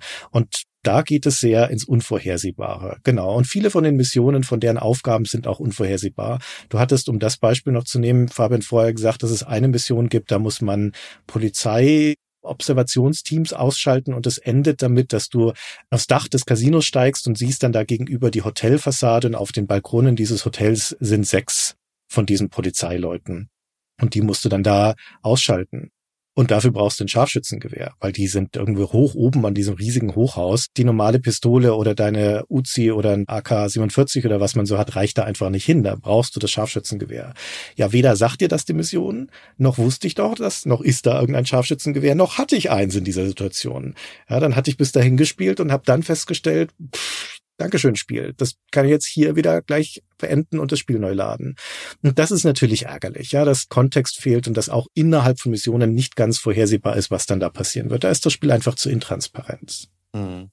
Es gibt da eine ganz ähnliche Aufgabe noch, auch relativ später war ich super happy. Als ich dachte, ich hätte sie geschafft, hatte ich dann aber doch nicht. Da muss man eine Art Ablenkung erzeugen, damit ein Verbündeter fliehen kann aus einem Unterschlupf. Und da bin ich da die ganze Zeit rumgefahren und die Polizei hat mich gejagt, auch auf einem sehr hohen Verhandlungslevel. Und dann tickt dieses Zeitlimit runter und ist irgendwann bei Null. Und ich denke so, geil, endlich geschafft. Und dann steht da, ja, du bist halt nicht weit genug weggefahren, der konnte da leider jetzt nicht fliehen. Das Spiel sagt aber nicht, wie weit oder es zeigt auch nicht an, ja, du bist jetzt innerhalb oder außerhalb des Areals. Nö, das hat dann einfach seine eigenen Regeln, die es dir aber gar nicht kommuniziert. Es ist nicht super schlimm. Also man muss dem Spiel immer nachsehen, was es ist, nämlich so ein bisschen das erste Spiel in diesem Maßstab in 3D ist schon alles okay. Auch, dass solche Sachen passieren, aber es nervt natürlich manchmal, dass man bestimmte Dinge nicht wissen kann und dann verliert man eben wieder viel Zeit aufgrund dieser Einschränkung, dass man dann die Mission wieder von vorne starten muss, dass es da so ungenau ist. Und auch diese Mission, wo du eben das sagtest, dass du diesen Krankenwagen gesprengt hast, ist das diese Mission, wo es eigentlich darum geht, diesen Typen zu erledigen, der da in so einer Art eingegipstem, feuerfesten Anzug ja. hinten drin liegt. Und bei mir ist der mal auf die Straße gefallen dann. Also der liegt dann so auf der Straße rum und dann musst du da irgendwie noch 37 Mal, und das ist jetzt nicht übertrieben, es ist wahrscheinlich eher noch untertrieben, drüber fahren, weil du kannst dem nicht richtig schaden mit deinen normalen Feuerwaffen, obwohl es ein Typ ist, der liegt ja wie so eine Mumie, kann sich auch nicht mehr bewegen, nur mit Granaten, die du werfen kannst, aber du bist halt auch die ganze Zeit unter Beschuss selbst. Das war auch so eine, eine völlig bizarre Mission, die man hier spielt, wie überhaupt vieles an dem Spiel ist ja total drüber. Also was man da machen muss in den Missionen. Aber das war so eine, wo ich echt dachte, ey, wie komisch das ist. Da liegt ein Typ die ganze Zeit unbewegt jetzt auf der Straße rum und ich muss hier Wege erfinden, wie ich dem zwölf Granaten reinballer oder mit einem möglichst schweren Auto ganz oft über ihn drüber fahre. Also wie absurd es eigentlich ist, was man da macht in dem Moment. Naja, du hast recht, das ist natürlich Slapsticker. Der hat einen kugelsicheren Gips um und du musst mit dem Auto drüber fahren und während die Polizei dich jagt. Das ist dann halt ein kurioses Autoballett. Die Polizei und ich fahren dann Kreise um diesen eingegipsten Typen rum und ich versuche über ihn drüber zu fahren. Die Polizei fährt aus Versehen über ihn drüber und irgendwann ist er platt. Also es ist bizarrer und das Spiel balanciert ja zwischen Ernsthaftigkeit und völliger Übersteigerung. Seine Tonalität ist ja irgendwo zwischen ironisch und sarkastisch und hat aber auch diese dieses übersteigert komödiantische häufig und gerade eben halt auch wieder aus der Absurdität der Spielwelt. Aber nur aus der Absurdität der Spielwelt, oder? Nö, nö, natürlich auch durch seinen Humor, der in der ganzen Welt angelegt ist, in den Plakaten, in den Radiosendern, in der Beschreibung der Spielwelt. Genau, in den Plakaten und so. Aber die Handlung nimmt sich ja sehr ernst. Ja, also ein bisschen Klischee-ernst. Man könnte auch das leicht ironisch sehen, aber da werden halt so die Mafia-Klischees runtergebetet. Sehr gelungen, wie ich finde, und auch gut geschrieben. Aber das ist so, hm, da musst du mal hingehen und den Jungs da richtig zeigen und so, wie das in so Mafia-Filmen ist. Und das ist ein bisschen so ein Gegensatz zum ganzen Rest, wo durch diese übersteigerte Gewalt und diese übersteigerten Sachen, die da passieren, Humor reinkommt und dieses ganz komische Layer an gemachtem Humor und geschriebenem Humor. Wir sind ja in einer fiktiven Stadt, in Liberty City, aber sie ist halt gemacht, dass sie einer realen Stadt ähnelt und das offensichtliche Vorbild ist New York. Viele Spiele dieser Art oder viele Rennspiele, viele Spiele, die sich reale Szenarien nehmen, machen dann sowas wie, dass sie reale Marken lizenzieren oder reale Autotypen lizenzieren und versuchen, diese Stadt nachzubauen oder diese Stadt ähnlich zu machen einer realen Stadt. Und GTA parodiert das das macht eigene Marken, es erfindet auch eigene Logos dann dafür. Der Waffenladen heißt Ammunition Das ist ja ein Wortspiel. Also es ist nicht super subversiv, aber es parodiert da die reale Welt. Und ein bisschen im Gegensatz zur Haupthandlung und zu dem total ernsthaften Charakter, der ja stumm durch die Gegend läuft, hatten wir schon gesagt. Dass der Claude, der ist ja wie Gordon Freeman die ganze Zeit stumm und sagt nichts, damit du da deine Persönlichkeit rein projizieren kannst. Ja, bei einem der späteren Nachfolger bei GTA 4 ist ja dann häufig das Wort Satire gefallen, dass das ein dediziert satirisches Spiel sei. Das würde ich jetzt bei GTA 3 vielleicht noch nicht zücken, diese Karte. Parodie trifft es, glaube ich, ganz gut. Persiflage. Und es ist nicht subtil in seiner Parodie, sondern es ist häufig sogar relativ holzhammerig, würde ich sagen. Also es nimmt seine Welt nicht ernst, natürlich. Aber diese überzeichnete Spielwelt, die es da baut, die baut es aber mit großer Ernsthaftigkeit. Also mit einem großen Willen dazu, das möglichst perfekt zu machen. Bis hinein in die Details. Das ist natürlich eine übersteigerte Welt, auch in ihrer Tonalität, auch in der Tatsache, dass wir hier in der Stadt unterwegs sind, die durch und durch korrupt ist, die auch insofern überzeichnet ist, als hier das Verbrechen eigentlich das tonangebende Element ist in dieser Stadt. Und wir nehmen da ja teil daran von unten her. Also es gibt ja eine Art auch Prakassion des Verbrechens in diesem Spiel. Wir beginnen eigentlich auf der Ebene von ja, Straßenbanden, wo also Zuhälter unterwegs sind und Pornos produziert werden und sowas und kommen aber schnell in die organisierte Kriminalität. Das würde ich schon sagen, der Hauptteil der Kriminalität im Spiel. Da gibt es die Mafia, die gegen die chinesischen Triaden kämpft. Da gibt es die Yakuza, die gegen die Kolumbianer kämpft und so weiter. Da geht's dann um Drogenhandel, um Glücksspiel, um Erpressung und solche Dinge. Aber es gibt auch die großkapitalistische Kriminalität. Es gibt eine zentrale Figur im Spiel, einen Medienmogul namens Donald Love, der Eigentümer von allen Radiosendern und einem Medienimperium ist und dem auch viele von den Gebäuden in der Stadt gehören. Und für den löst man einen Bandenkrieg aus, damit dadurch die Grundstückspreise gedrückt werden und er dann Gebäude kaufen kann, um sie abzureißen und seine Sachen da drauf zu bauen. Und es gibt die gute alte Korruption auch einfach, ne, in Form von einem Bullen Ray zum Beispiel, der auch einer unserer Auftraggeber ist und der ein durch und durch korrupter Cop ist, für den wir dann zum Beispiel Zeugen beseitigen müssen. Und unser Fortschritt durch diese Spielwelten, durch die Handlung, die ja für uns keine Karrierehandlung ist, sondern unser Handlungsbogen führt uns ja einfach nur zur Rache an unserer ehemaligen Geliebten. Das ist ein Fortschritt, der sich in gar nicht so vielen Dingen ausdrückt, finde ich. Also am ehesten noch in den Autos, die uns zur Verfügung stehen. Es ist ja ein Autospiel, ne, habt ihr schon gesagt. Und am Anfang sind das ziemliche Schrottkarren, die da in Portland rumfahren. Es dauert eine ganze Weile und ist ein richtiger Schatz, wenn man das erste Mal in den Sportwagen steigt zum Beispiel. Die werden dann erst ab dem zweiten Stadtteil ab Staunton Island häufiger. Autos kauft man ja nicht. Man nimmt sich ja einfach eins, das auf der Straße rumsteht, unabhängig davon, ob da schon jemand drin sitzt oder nicht. Also es geht ja einfach darum, irgendwo hinzugehen, ein Auto sich zu nehmen. Dementsprechend kosten die uns auch nichts. Aber du hast natürlich dann Zugang zu wertvolleren Autos. Aber das war's auch so ziemlich. Geld ist wertlos. Das ist nur so eine Art Punktestand. Du brauchst es für ein paar Missionen, da gibt es so eine Art Eintrittsgeld zu bezahlen, auch ganz am Ende, da musst du eine halbe Million mindestens haben. Aber pff, das heißt völlig ausreichend zu dem Zeitpunkt. Auch die Unterschlüpfe, in denen man ist, die werden zwar von Insel zu Insel ein bisschen besser, aber auch auf der dritten Insel auf Shoreside Vale, was dann so die Suburbs sind, wo es auch ein Villenviertel gibt zum Beispiel. Da residiert unser Protagonist aber nicht in irgendeiner Villa, sondern trotzdem in einem abgeranzten Wohnblock mit Graffiti an der Hauswand. Also besser wird das da auch nie, ganz im Gegensatz zu Vice City, also im Nachfolgerspiel, wo wir dann irgendwann unser eigenes Anwesen haben. Und es ist noch nicht mal so, dass wir irgendwie in einer Ansehenshierarchie aufsteigen würden.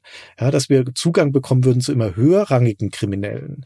Also auch die Auftraggeber, für die wir arbeiten, irgendwie folgen die keiner richtigen Hierarchie. Es ist nicht so, dass wir uns zu irgendeinem Oberdon oder dem korrupten Senator oder sowas vorarbeiten würden, wie man das vielleicht erwarten würde, sondern die tauchen auf, die verschwinden wieder und am Schluss treten wir gegen das kolumbianische Kartell an, aber die sind auch nur eine Organisation von mehreren. Also es ist nicht so, dass wir am Ende des Spiels dann der stinkreiche in einer Villa wohnende Don von Liberty City wären, sondern im Endeffekt ist das keine glamouröse Gangsterkarriere, sondern halt so eine Straßengeschichte, die nicht weit weg davon endet, wo sie angefangen hat. Ich stimme dir zu. Man hat das Gefühl, der eigene Charakter ist im Wesentlichen nur so ein Spielball für all diese großen Player, die da unterwegs sind in der Unterwelt. Und man wechselt ja auch dann ständig die Lager, ohne dass man da irgendwas selber zutun oder dagegen tun könnte. Also alles, was ihm passiert, das nimmt er halt hin. Er nimmt auch jeden Auftrag an. Und es gibt da für ihn keine richtige Entwicklung, auch keine richtige Verbesserung. Ich finde, man weiß auch gar nicht so, welchen Zeitraum das alles eigentlich abbilden soll. Im Grunde genommen, wenn man die ganzen Missionen zusammennehmen würde, das können drei Tage sein, es kann auch meinetwegen drei Monate darstellen oder meinetwegen auch ein Jahr. Das ist alles nicht so klar. Also hier ist das Spiel noch nicht sehr ausgereift. Und auch was du vorhin sagtest, dass es nur das Geld gibt was im Grunde genommen wertlos ist. Die wahre Belohnung, die man eigentlich erhält, ist eben, dass die Missionen größer werden, dass die spannender werden, dass sie etwas spektakulärer werden, dass sie die mehr abverlangen. Aber daraus musst du für dich eigentlich die Belohnung ziehen in diesem Spiel. Wie du schon gesagt hast, es geht nicht darum, dass du dir deine eigene Karriere schaffst oder dir ein Haus kaufst oder wie in anderen Open-World-Spielen später dann da irgendwie dir Bilder reinhängst und dir in die Garage zehn teure Autos stellst. Also im Gegenteil, du kannst ja immer nur ein Auto irgendwo parken und wenn das dann mal kaputt ist, ja, dann ist es halt wieder weg.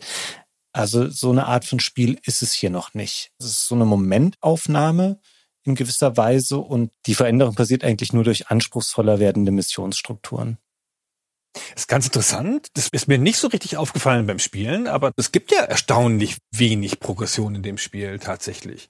Also das Größte ist schon noch dieses Freischalten der Stadtteile und der ganze Rest ist so ein bisschen selbstgenügsam das Spiel gibt dir lauter Aufgaben und der Protagonist erfüllt die so ganz brav, ohne das auch irgendwie zu hinterfragen und ohne große eigene Agenda. Und du gehst da so lapidar durch. Nicht mal diese Rachegeschichte ist so richtig ausgearbeitet. Ja, wenn man halt sagen würde, okay, jetzt ist ja klar, er muss sich jetzt ein bisschen hocharbeiten, damit er dann die Möglichkeit hat, endlich Rache zu nehmen. Das, was er die ganze Zeit vorgehabt hat, das wird ja gar nicht erwähnt. Ich hatte schon ganz vergessen, dass die Catalina da eine Rolle spielt bei den Kolumbianern. Das hatte ich schon überhaupt nicht mehr auf dem Schirm. Ich habe dann die ganze Zeit die Kolumbianer ja nur angegriffen, weil man es mir gesagt hat, weil ich ja der gute Mafia-Soldat bin, ja. Ja, die machen Drogen, geh da mal hin und erschieß welche und so. Und erst hinterher habe ich gedacht, ah ja, stimmt, das ist ja, ah, mm, okay. Und jetzt bringt es mir auch persönlich was, aber die ganze Zeit habe ich es gar nicht deswegen getan. ich habe das nur getan, weil ich guter Mafiosi bin. Wollte ein guter Mafiosi sein. Du hast völlig recht, es gibt in dem Spiel keine so richtige Machtprogression. Es ist halt die gute alte klassische Skill-Progression bei mir als Spieler. Und zwar vor allen Dingen eine Progression in Bezug auf das Verständnis der Spielwelt. Vor allen Dingen der Straßenkarte. Ich habe das letzte Mal GTA 3 gespielt vor 15 Jahren oder sowas. Und ich bin jetzt wieder unbeleckt reingegangen. Ich konnte mich ja nicht mehr viel erinnern starte da in Portland, weiß, dass es noch drei andere Inseln gibt und fühle mich völlig verloren und denke, oh scheiße, wo ist denn hier was? Und oh Gottes Willen, die ersten Stunden verfahre ich mich nur und hänge an der Minimap da unten. Und jetzt 30 Stunden später gehe ich da raus und weiß, wo alles ist in GTA 3. Ich könnte da Taxi fahren, ich kann jeden überall hinbringen. Ich weiß, wie die Stadtviertel heißen, ich weiß, an welcher Ecke welches Haus steht und ich weiß, wie ich da am schnellsten hinkomme. Und das ist die größte Progression, die ich gemacht habe in diesem Spiel, die Spielwelt kennenzulernen. Das Lustige ist, du kannst ja wirklich Taxi fahren im Spiel. Richtig. Das haben wir, glaube ich, noch gar nicht erwähnt. Man kann Taxi fahren, man kann Sanitäter sein, man kann Feuerwehrmann sein, man kann auch so eine Art, ich weiß nicht, was der deutsche Ausdruck für Vigilante ist. Bürgerwehr, glaube ich, heißt es. Bürgerwehrler, man kann andere Verbrecher jagen. Auch das ist ja möglich. Das sind so Nebenmissionen, die im Spiel vorhanden sind. Habe ich jetzt nicht so verfolgt tatsächlich. Ich habe wirklich nochmal eben darüber nachgedacht, weil mir das vor der Aufnahme noch gar nicht so klar war, wie stark eben auch in der Geschichte dieses Element des Zufalls so verankert ist, was sich eben auch spielerisch immer wieder zeigt. Also was Gunnar eben sagte, dass man Catalina wieder trifft, das passiert ja auch mehr oder weniger zufällig, weil der eigene Held kann nicht sprechen. Das heißt, er verbalisiert nie diesen Wunsch, dass er gerne Rache an seiner Ex-Freundin nehmen möchte.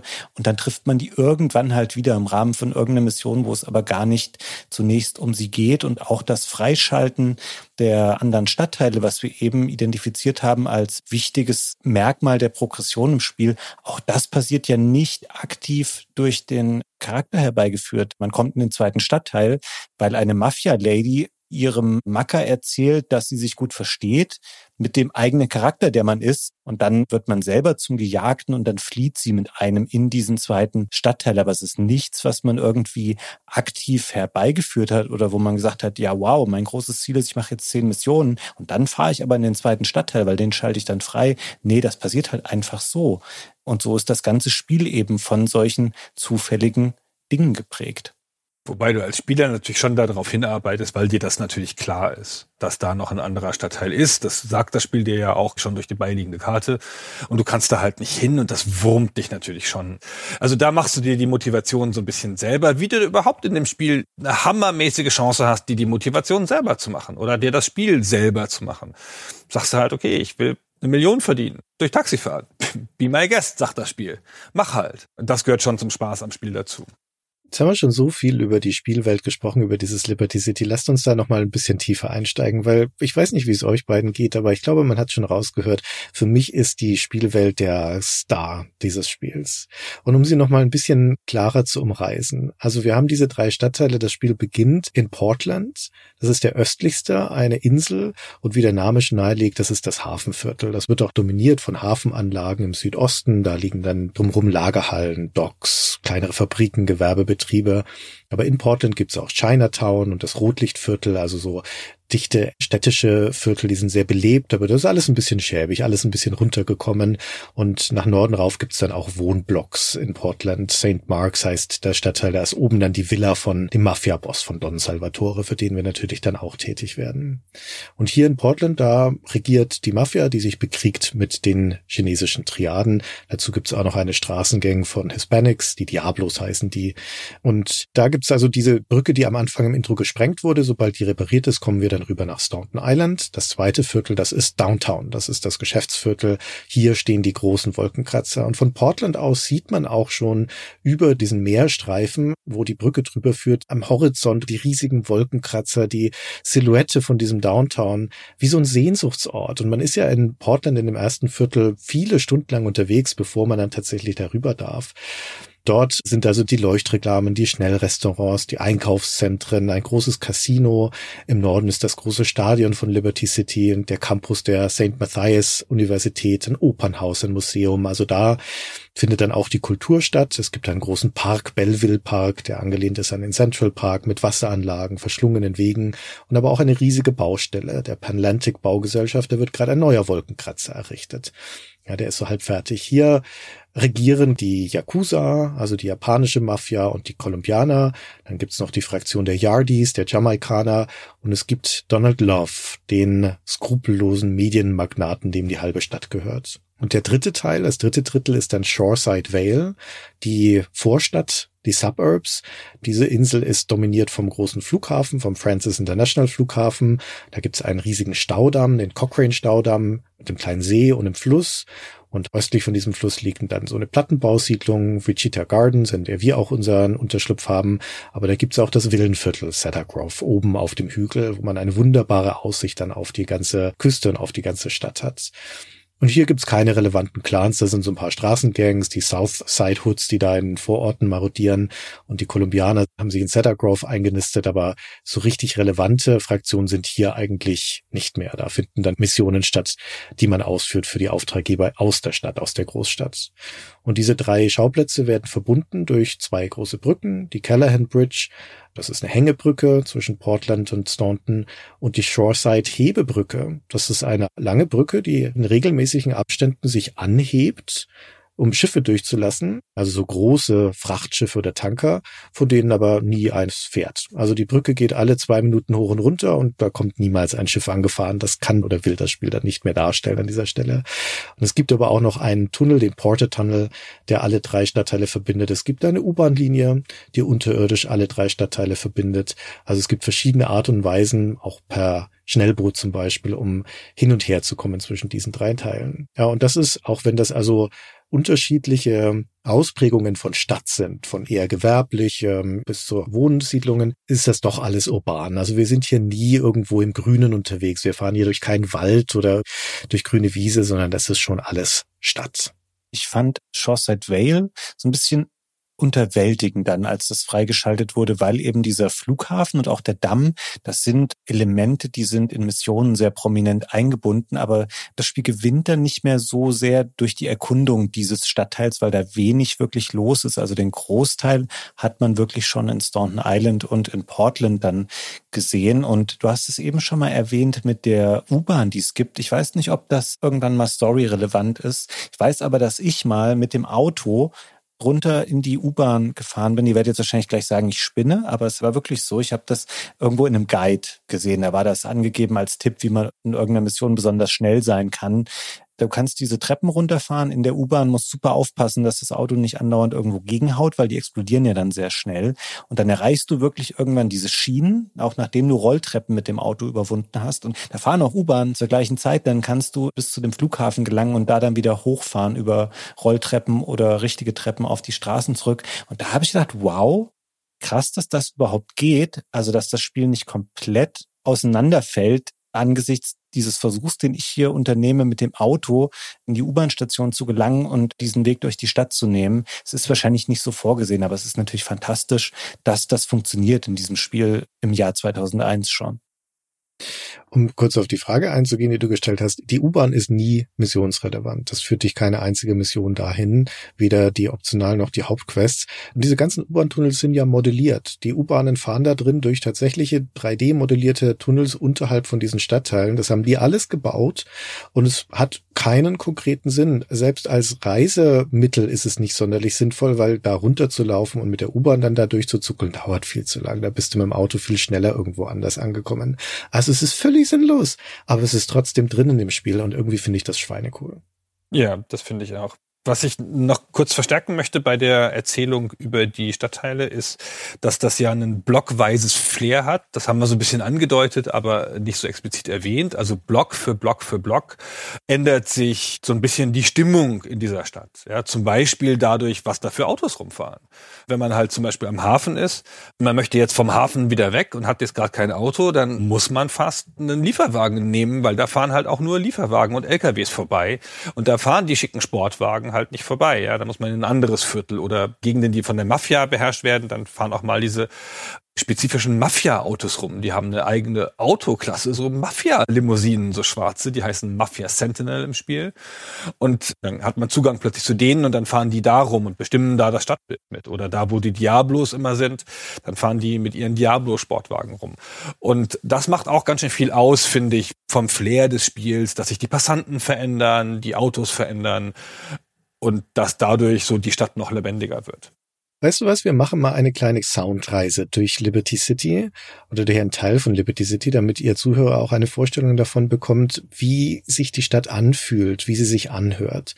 Wir sind in Portland, also in diesem Hafenviertel und wir starten in unserem Unterschlupf, in unserem Safe House im Rotlichtbezirk. Wir laufen vor zur Straße, man hört die dumpfe Musik aus den nahen Clubs, wir laufen die befahrene Straße entlang in Richtung von einem kleinen Parkstreifen zwischen den Wohnblöcken in Hepburn Heights. Hier kurven die Hispanics in ihren rasselnden Stallion Muscle Cars herum, denn das hier ist Diablos Gebiet. Und dort in diesem kleinen Parkstreifen, da klingelt das Münztelefon. Der Chef der Diablos, El Burro, der hätte einen Auftrag für uns, aber wir ignorieren das für den Moment und laufen vorbei am Telefon. Auf der anderen Seite des Parkstreifens kommt dann die nächste Straße und dort entscheiden wir uns, einen von El Burros Jungs aus seiner Karre zu ziehen und die zu klauen. Und damit rasen wir nach Süden durch das Rotlichtviertel. Dieser Stallion, dieser Wagen der Diablos ist, das ist ein tiefer gelegtes Muscle Car mit aufgeschraubtem Kompressor auf der Motorhaube. Der rührt also ordentlich oder beschleunigt schnell, aber der fliegt dafür auch leicht aus den Kurven, die man hier hören kann. Also hier müssen einige Ampeln und Straßenlaternen dran glauben. Im Radio läuft K-Jar, der Radiosender, in dem entspannte Dub-Musik gespielt wird. Und wir düsen also nach Süden in Richtung Chinatown. Chinatown ist fest in der Hand der Triaden. Mit denen haben wir es uns zu dem Zeitpunkt schon verscherzt. Das heißt, es dauert nicht lang, bis wir im Vorbeifahren beschossen werden. Und weil wir gerade auf Krawall gebürstet sind, steigen wir direkt aus aus unserer Karre, um dem Typen aufs Maul zu hauen, beziehungsweise Schrot in ihn reinzupumpen. Die Triadenjungs, die schießen mit normalen Pistolen. Wir haben mit der Schrotflinte und mit der Uzi das bessere Material, machen wir kurz einen Prozess. Aber das Ganze ist natürlich trotzdem ein Himmelfahrtskommando, denn es spawnen ständig neue Gegner. Und oh ja, da haben wir aus Versehen einen Polizisten mit erschossen. Das gibt den ersten Fahndungslevelstern. Da wird die Polizei nicht lange auf sich warten lassen. Und da ist sie auch schon. Aber jetzt können wir natürlich nicht den Schwanz einziehen, also eskaliert das Ganze. Gleich wird das erste Polizeiauto explodieren, dann kommt auch direkt der Polizeihubschrauber an. Das geht also nicht lange gut und am Ende rammt uns ein Polizeicruiser von der Straße und wir sind wasted. Du hast da echt jetzt eine tolle Bandbreite abgebildet in dieser kleinen Reise, die wir gemacht haben. Ich muss sagen, da kriege ich gleich wieder Lust auf das Spiel. Und es hat natürlich mir auch im Grunde genommen auch vieles daran Freude gemacht. Also ich weiß, dass ich mich sehr abgearbeitet habe an den fehlenden Checkpoints und an den vielen Sachen, die einem irgendwie unbeteiligt zustoßen. Aber das prägt natürlich auch ein bisschen GTA-Dinge, die einfach random passieren, ohne dass ich das erwarten konnte. Und auch da habe ich ja echt viel gelacht drüber. Also über komplett absurde Situationen und wie die Autos immer sofort explodieren. Also durch eine völlig harmlose Aktion dreht sich irgendwie dieses Auto um und fünf Sekunden später explodiert es einfach und ich weiß, okay, jetzt bin ich im Grunde genommen eh schon tot, weil es fehlt ja auch noch so ein Feature wie, du kannst nicht aus einem fahrenden Auto aussteigen, so richtig. Also dieses Rausspringen und so, das ist da noch nicht vorgesehen. Und sich da dann noch zu retten, wenn das Auto schon in Flammen steht, das ist quasi unmöglich. Aber das sind alles auch echt schöne Momente. Also selten tatsächlich, dass ich mal so eine Reise hatte, wie du sie eben hattest, ohne dass mir zwischendurch schon irgendwas total Kurioses passiert ist, was mir diese Reise zunichte gemacht hätte diese kleine Reise, die wir gerade gemacht haben, die zeigt nochmal, warum ich finde, dass die Spielwelt der Star ist von GTA 3 und die Simulation vor allem von dieser Spielwelt. Das, was wir hier erleben, ist eine lebendige, pulsierende Welt. Also allein auch schon beim Zuschauen. Wenn du im Anfangsviertel in Portland stehst und schaust dich um, du siehst am Himmel die Flugzeuge, die starten und landen am fernen Flughafen. Du siehst die Baukräne von dieser Baustelle, die sich drehen. Im Hafenviertel sieht man, wie gesagt, die Wolkenkratzer in der Ferne, die sich da aus dem Dunst schälen. Im Hafenviertel gibt's eine Hochbahn Bahn, die vorbeifährt. Auch dort kann man einsteigen, mitfahren. Die Basis dieser Welt, nämlich der Straßenverkehr und die Passanten, die leben. Die laufen rum, die warten an den Ampeln, das Spiel gibt sich Mühe, so die Grundzüge von einer zivilisierten Gesellschaft zu simulieren. Menschen weichen sich aus, sie versuchen die Verkehrsregeln zu achten. Alles ein bisschen aggressiv. Na, die Autos halten, wenn du vor ihnen auf die Straße läufst, aber dann hupen sie dich an und dann wirst du beschimpft. Und diese Illusion von geregeltem Verkehr, die hält ungefähr 30 Sekunden, wenn du dich nicht durch sie durchbewegst, sondern sie einfach nur beobachtest. Ich habe mich aus Spaß und auch aus Staunen über die Welt mal in Downtown eine Kreuzung gestellt und einfach zugeschaut, was passiert. Und nach 30 Sekunden ungefähr bricht dann das Chaos los. Da verkeilen sich dann Abbieger ineinander und dann hupen sie sich eine Weile an und dann reißt irgendeinem die Geduld und dann rammen sie sich aus dem Weg und dann geht alles den Bach runter. Und ich stand an einer anderen Kreuzung und da ist ein Rechtsabbieger ungünstig über den Bordstein gefahren, hat die Ampel umgefahren. Dann bin ich einmal um die Ecke gegangen, wieder zurück, dann stand die Ampel wieder da, dann hat ein heimlicher Bautrupp die schnell wieder hingestellt. Dann habe ich mich daneben gestellt und dachte, schau schauen wir mal, was passiert. Und das nächste Auto, das ankam, hat die Ampel gleich wieder umgefahren. Also wie überhaupt jemand in dieser Stadt jemals am Zielort ankommt. Also dieser Firnis von der Simulation, der ist Millimeter dünn. Und die Autos spawnen ja auch um die Ecke. Ja, das ist ja nicht, dass da irgendwie simuliert würde, dass irgendjemand von einem Ort zum anderen fährt, sondern in einem kleinen Umkreis um dich rum findet das alles statt. Und das reicht aber, weil du ja in der Regel dich schnell durch die Stadt bewegst. Du bleibst ja meistens nicht stehen. Du beobachtest ja nicht. Das Spiel baut das immer nur so um dich rum und sobald du nicht hinschaust, nimmst das auch alles wieder weg. Ja, geht alles wieder aus dem Speicher raus. Aber das reicht trotzdem, dass sich diese Welt lebendig anfühlt und dass sie vor allem interaktiv ist. Es gibt ja dieses berühmte Beispiel, das allerdings in der deutschen Version nicht geht, dass du am Rotlichtviertel mit dem Auto neben einer der herumlaufenden Sexarbeiterinnen halten kannst und dann kommt die her, beugt sich runter, eine kurze Verhandlung steigt sie ins Auto ein und dann wird der Geschlechtsverkehr vollzogen und das füllt deine Lebensenergie wieder auf und dann steigt sie wieder aus. Ja, und diese wirklich simplen Interaktionen, du kannst natürlich Passanten anrempeln, dann beschimpfen die dich, du kannst wie gesagt vor Autos laufen, die hupen dich an und so weiter, die sind cool und in ihren besten Momenten macht die Welt da wahnsinnig viel Spaß Spaß. In einer Mission zum Beispiel in Downtown, da gibt's Einbahnstraßen, bin ich mit einem Sportwagen in eine Einbahnstraße gegen die Fahrtrichtung reingerast und habe mich dann so durch den Verkehr geschlängelt, bin haarscharf an dem anderen Cabrio vorbei und im Vorbeirasen dreht sich dieser Fahrer zu mir und ruft, You drive like shit! Und da war ich drin, ne? Also besser wird das nicht mehr als so ein Moment. Ich fand das spektakulär gut. Ich würde da gerne nochmal anknüpfen, direkt, weil du gesagt hast, dass die Leute sich in der Regel eher aggressiv verhalten. Ich finde, auf eine Gruppe an Menschen in der Stadt trifft es nicht unbedingt zu. Und das hatte ich auch nicht mehr so in Erinnerung. Es geht nämlich um die Polizei. Ich finde, die Polizei ist erstaunlich nachsichtig in diesem Spiel. Ich habe mir manchmal einen Spaß darum gemacht, irgendwie acht Minuten lang wild hupend hinter der Polizei herzufahren oder im Kreis um das Polizeiauto rum und die ganze Zeit hupe ich und mache irgendwelche blöden Sachen. Das interessiert die gar nicht. In neun von zehn Fällen, die fahren einfach weiter. Die haben sich vielleicht gerade Kaffee und Donut geholt und denken so, ja gut, da hupt er halt ein bisschen rum. Aber um die Polizei wirklich zu provozieren, du kannst teilweise auch an der Kreuzung, da steht auf der linken Spur die Polizei, auf der rechten Spur steht ein anderes Auto. Tu zuerst den Fahrer raus, du steigst da ein. In drei von fünf Fällen macht die Polizei einfach gar nichts. Also, dass es wirklich mal zu einer amtlichen Fahndung nach dir kommt, das wird in der Regel eigentlich nur durch Missionen automatisch ausgelöst, die dann wissen, okay, hier ist jetzt dieser bestimmte Punkt erreicht und hier weiß ich jetzt, der Verhandlungslevel soll von 0 auf 3 oder auf 5 springen. Ja, aber das im Spiel selber zu erzeugen, das kannst du natürlich brachial darauf anlegen. Es passiert dir aber nicht einfach so zufällig. Du kannst es natürlich darauf anlegen, aber im Grunde genommen kommst du selten in Konflikt mit einer Polizei abseits von Missionen, die das wirklich so vorsehen. Ich glaube, das ist mit Absicht so gemacht, weil eine aggressive Polizei wird das Spiel ganz schön schwierig machen.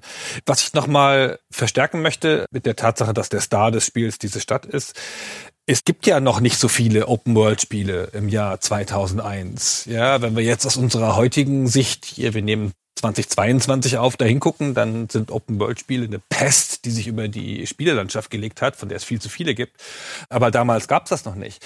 Und das hat eine Eigenart, die ich vorher so noch nie in einem Spiel gesehen hatte. Das hat einen unfassbaren, verschwenderischen Reichtum an Systemen massenhaft Systeme. Wir haben die alle schon beschrieben und die Polizei und die Sexarbeiterinnen und die Leute, die aufeinander reagieren, die Fußgänger, die dir ausweichen und dich dann beschimpfen, tausende Systeme. Ich habe so ein ganz verblüffendes Mini-Erlebnis gehabt, als ich zu einem Auftrag gefahren bin, wo ich drei Leute mitnehmen musste und fahre dann mit meinem Cabrio dahin. Und dann steigen die da nicht ein und sagen, wir sind doch keine Sardinen, bringen ein größeres Auto mit. und da war ich so baff, dass das Spiel das vorgesehen hat. Das Spiel, das an vielen Stellen ja auch unpräzise ist, aber das wusste ganz genau, wie viel Sitze mein Auto hat und dass ich mit dem Auto bitte nicht kommen darf. Und von diesen kleinen Erlebnissen, wie auch der Typ, der dir zugerufen hat, dass du scheiße Auto fährst, davon gibt es halt massenhaft. So kleine Überraschungen, die man hat. Und aus heutiger Sicht sind die natürlich nicht so stark, aber damals war das enorm. Und ich weiß, als ich das Spiel das erste Mal gespielt habe, ich war weggeblasen davon, wie man ein Spiel in 3D übertragen kann. Dass das so gut gehen würde. Und wir hatten ja zu dem Zeitpunkt schon gesehen, dass Serien wie Zelda und Mario nach 3D gegangen sind und das auch nicht so schlecht gemacht haben. Aber dies hier war atemberaubend. Da würde ich mich voll anschließen. Also ich finde, es ist immer noch ein erstaunliches Spiel oder ein Spiel zum Staunen. Also dieser Sense of Wonder, das Erstaunen über die Spielwelt, das hat mich auch dieses Mal wieder erwischt. Über die Architektur, über die Vielgestaltigkeit der Stadt, darüber, wie sie wie in einem Modell so viele unterschiedliche Dinge da reingebaut haben, so dass sie aber logisch zusammenhängen, aber vor allem auch der System- und Detailreichtum. Am Beispiel der Autos nochmal kurz beschrieben, die ja ein zentrales Spielelement sind. Und die Autos an sich, wir sind hier nicht in einem Rennen Rennspiel. Ne? Die werden durch ein paar Parameter beschrieben, aber immerhin, die haben ein Gewicht, die haben eine Höchstgeschwindigkeit, die haben eine Anzahl der Gänge, die darüber entscheidet, wie gut sie beschleunigen und so. So ein Spiel unterscheidet immerhin zwischen einem Vorderrad, Hinterrad und Allradantrieb. Und es gibt schon eine ordentliche Breite von unterschiedlichen Fahrgefühlen, die aber alle Action-Fahrgefühl sind. Aber wie viel Detailreichtum in die Autos geflossen ist in einem Spiel, das noch nicht so polygonreich ist. Frühe PlayStation 2 Ära im Jahr 2001. Aber jedes Auto hat Scheinwerfer, die leuchten, die projizieren Lichtkegel auf die Straße. Es hat natürlich eigene Motorengeräusche. Unser Fahrer, unser Protagonist, wenn der rückwärts fährt, dann schaut er nach hinten. Im Cabrio siehst du, wie er dann auch den Arm so um den Beifahrersitz legt und nach hinten guckt. Die Autos haben ein detailliertes Schadensmodell, da splittern die Scheiben, die Motor Motorhaube flattert und reißt ab, wenn du zu schnell fährst. Die Türen können abgefahren werden, die Stoßstangen fallen runter. Manche Autos haben den Alarm, wenn du sie stiehlst, dann ertönt eine Weile die Sirene. Wenn unser Protagonist die Fahrertür nicht rein oder rauskommt, weil man zu nah an einer Mauer geparkt hat, na, dann steigt er halt zur Beifahrertür raus. Und das Allerschönste, kann ich mich nicht satt sehen dran, wenn das mal passiert, ist, wenn du in ein Auto einsteigst und es kommt ein Polizist zum Beispiel angerannt, die versuchen ja dann immer deine Autotür aufzureißen und dich raus rauszuziehen und du beschleunigst aber in diesem Moment sodass ihm die Tür entgleitet und du noch wegkommst und dann flattert aber die offene Tür noch rum. Und wenn man dann kurz ein bisschen langsamer wird, dann greift unser Protagonist raus und zieht die Fahrertür zu und dann kannst du weiterfahren. Und das ist so ein schönes Detail, da kann ich mich nicht satt sehen dran. Das wäre alles nicht notwendig gewesen, das zu modellieren. Aber sie haben es gemacht. Das sind ganz interessante Beobachtungen, die eigentlich so klein sind, Christian, dass ich sie jetzt nicht explizit hier genannt hätte. Aber tatsächlich, jetzt wo du sagst, habe ich die ganze Zeit hier auch gelächelt, weil ich dachte, ja, das sind so coole Dinge, die dieses Spiel auch so besonders machen, weil niemand hätte das erwartet. So Sachen wie auf der Beifahrerseite einsteigen oder die Tür dann zuziehen, wenn sie vorher noch darum geflattert ist.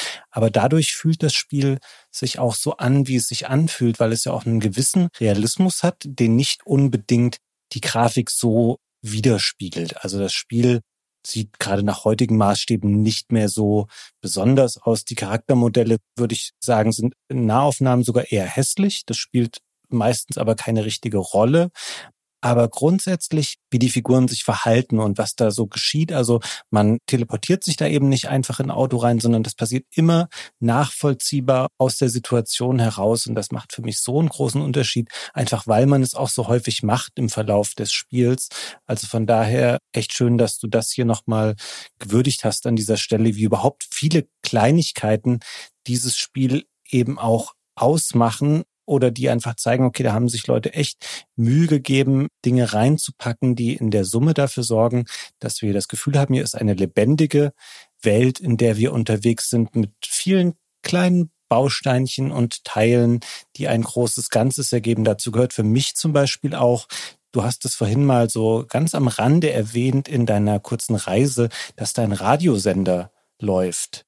Und das ist ja nicht der Radiosender des Spiels. ist ja überhaupt schon eine Besonderheit, dass es sowas gibt, sondern das ist halt einer von knapp zehn Radiosendern, die im Spiel stattfinden, mit ganz unterschiedlichen Musikstilen, die sich hier wiederfinden, von Pop über Rock bis hin zu Klassik, Rap und vielen anderen Dingen, die dann noch stattfinden und das ist halt auch einfach sensationell gut, wie man da einfach in den Fahrabschnitten, die ja eben einen großen Teil des Spiels ausmachen, munter wechseln kann zwischen verschiedenen Radiosendern und sich so auch nochmal ganz stark sein eigenes Spielerlebnis schafft. Also viel mehr als Spiele das könnten, wo eben nur an einer bestimmten Stelle ein bestimmter Track abgespielt wird, weil das Spiel es eben so vorsieht. Zuerst mal Butter bei die Fische. Wo schaltet ihr weg bei welchem Sender und welchen schaltet ihr ein, wenn ihr durch die Stadt rast? Ich kann nur Flashback hören. Flashback FM, where every night's a dance party. This is Tony on Flashback FM. Liberty City's home for the best in disco, electro and new wave. Alle anderen sind unerträglich. okay, das wundert mich nicht. sind zu neumodisch für dich. Ja, genau. Flashback ist der 80s-Sender. Und man muss es vielleicht noch deutlich sagen, die ganzen Radiosender sind richtige Radiosender. Da läuft nicht einfach irgendeine Art von Musik, obwohl die alle natürlich eine Signaturmusik haben, sondern das sind richtige Radiosender mit Ansagen, mit Moderatoren, mit Werbung, die eingespielt wird und all sowas. Das fühlt sich wirklich sehr lebendig an. Aber eure Sender, das ist blöd, dass du jetzt vor mir geantwortet hast, Gunnar, weil ich hätte tatsächlich auch Flashback gesagt, obwohl ich normalerweise nicht so der 80s-Fan bin. Da sind hier echt gute Songs dabei, die ich mir immer gerne angehört habe. Vieles auf den anderen Sendern war mir auch so ein bisschen fast schon zu experimentell hier und da, wo ich dachte, holla, wer will das denn hören gerade? Also weiß ich nicht. Da gibt es bestimmt auch Fans von. Was war es denn bei dir, Christian? Was hörst du dir denn am liebsten an? Lass uns eine Prognose abgeben, was der Lieblingssender von Christian ist. Oh ja, das hätten wir vorher machen sollen als eine Art Psychotest, genau. Was schätzt ihr denn, was ist denn mein Lieblingssender? Ja, wahrscheinlich sagst du jetzt Double Clef FM. Das Klassikradio. Never ever. MSX FM, sage ich. Das ist eine gute Schätzung, aber nee, das, das ist überwiegend Jungle-Musik, die sie da spielen. Drum and Bass wäre schon meine Richtung, aber Jungle ist mir ein bisschen zu monoton. Aber es ist nah dran, Rise FM wär's, also der Techno-Sender sozusagen. Echt? Rise FM, broadcasting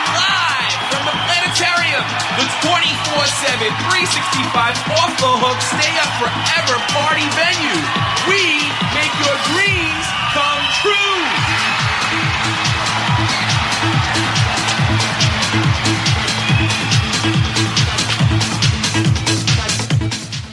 Den höre ich wirklich gerne an, auch von vorne bis hinten, obwohl der jetzt von der Moderation her ziemlich langweilig ist.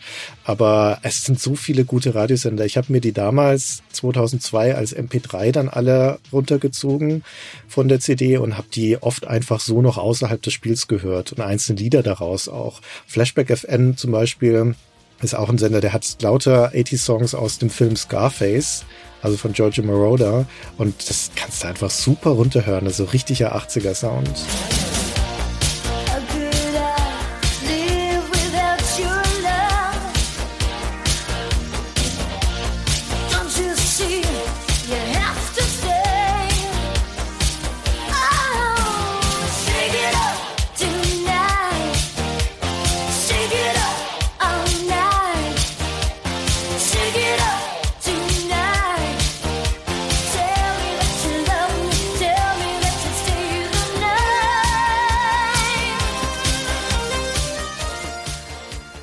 Wir reden ja auch nicht von einem oder zwei Songs pro Sender, sondern wir kommen hier tatsächlich insgesamt bei den Radiostationen auf 200 Minuten Audiomaterial, wozu dann natürlich auch diese Werbespots gehören, die ihr schon angesprochen hattet.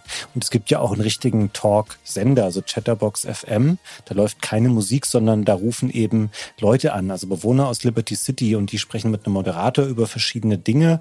Das fand ich so okay. Also ist alles ganz gut geschrieben auch. Ist natürlich alles Englisch, wie überhaupt die komplette Sprachausgabe im Spiel Englisch ist. Also es gibt nur deutsche Texte in der deutschen Version. Aber das Highlight waren für mich tatsächlich manche der Werbespots. Tendenziell hat man die irgendwann ein bisschen überhört, weil man die auch sofort immer wieder erkennt. Ich fand ja Pets Overnight den Knaller. Es ist eine Werbung für einen Service, wo man sich Haustiere nach Hause liefern lassen kann. Also sowas wie Katzen und Hunde, aber auch Nashörner habe ich gelesen, Wale und Haie. Giraffen. Ja, stimmt. Giraffen auch. Und die werden in einer Delivered to you in a Box, also in einem Karton zu dir nach Hause geschickt. Das fand ich toll. Would you like a kitten? Have one delivered. Just log on to petsovernight.com and we'll send you a cute kitten overnight. Petsovernight.com, delivering little bundles of love in a box directly to your door. Little Bundles of Love.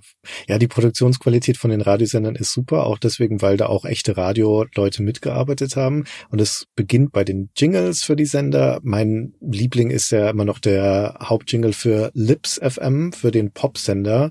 Das klingt halt von vorne bis hinten so nach Radio-Jingle aus den 90ern, 2000ern. Hier, das hören wir mal kurz an. Your attention, please. Read our lips. Yeah. The best commercials and, and pop fluff in between. Yes. Lips 106.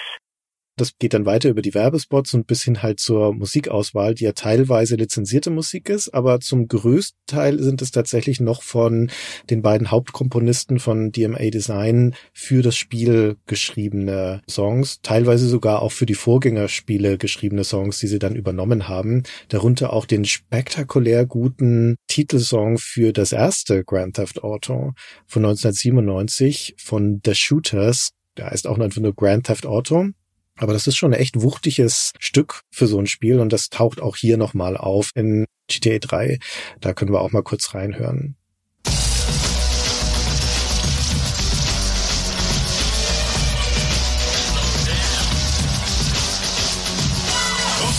Downtown, speeding all around. The naked 27 got the power in his bell to move any mother that gets in my way. Just another power machine on the freeway. Riding with me, there's my MC homeboy. Right way around this map might be pretty hard cause he's on crack. Cheap, Theft Auto. You gotta make a mark and move where you want to. Cheap, that determination steal what you can and run from the nation. Hey. Und Fabian, weil du vorhin Chatterbox erwähnt hattest, das Talkradio, zusammen mit den Werbespots schlägt da dieses satirische Element am stärksten durch, würde ich sagen, von dem Spiel. Und auch das ist jetzt nicht subtil, aber es ist doch sehr gut gemacht und häufig auch witzig. Da gibt es ein langes Segment zum Beispiel in Chatterbox, wo Laszlo, der Radiomoderator, mit Fernando Martinez spricht. Der taucht hier das erste Mal auf und ist dann später in folgenden GTA-Serienteilen immer mal wieder drin. Das ist also eine der Running Gags der Seriengeschichte. Und hier hatte seine Premiere. Und da können wir mal kurz einen Ausschnitt anhören, wie das klingt. So, how does this work? It is a miracle, Laszlo. A miracle.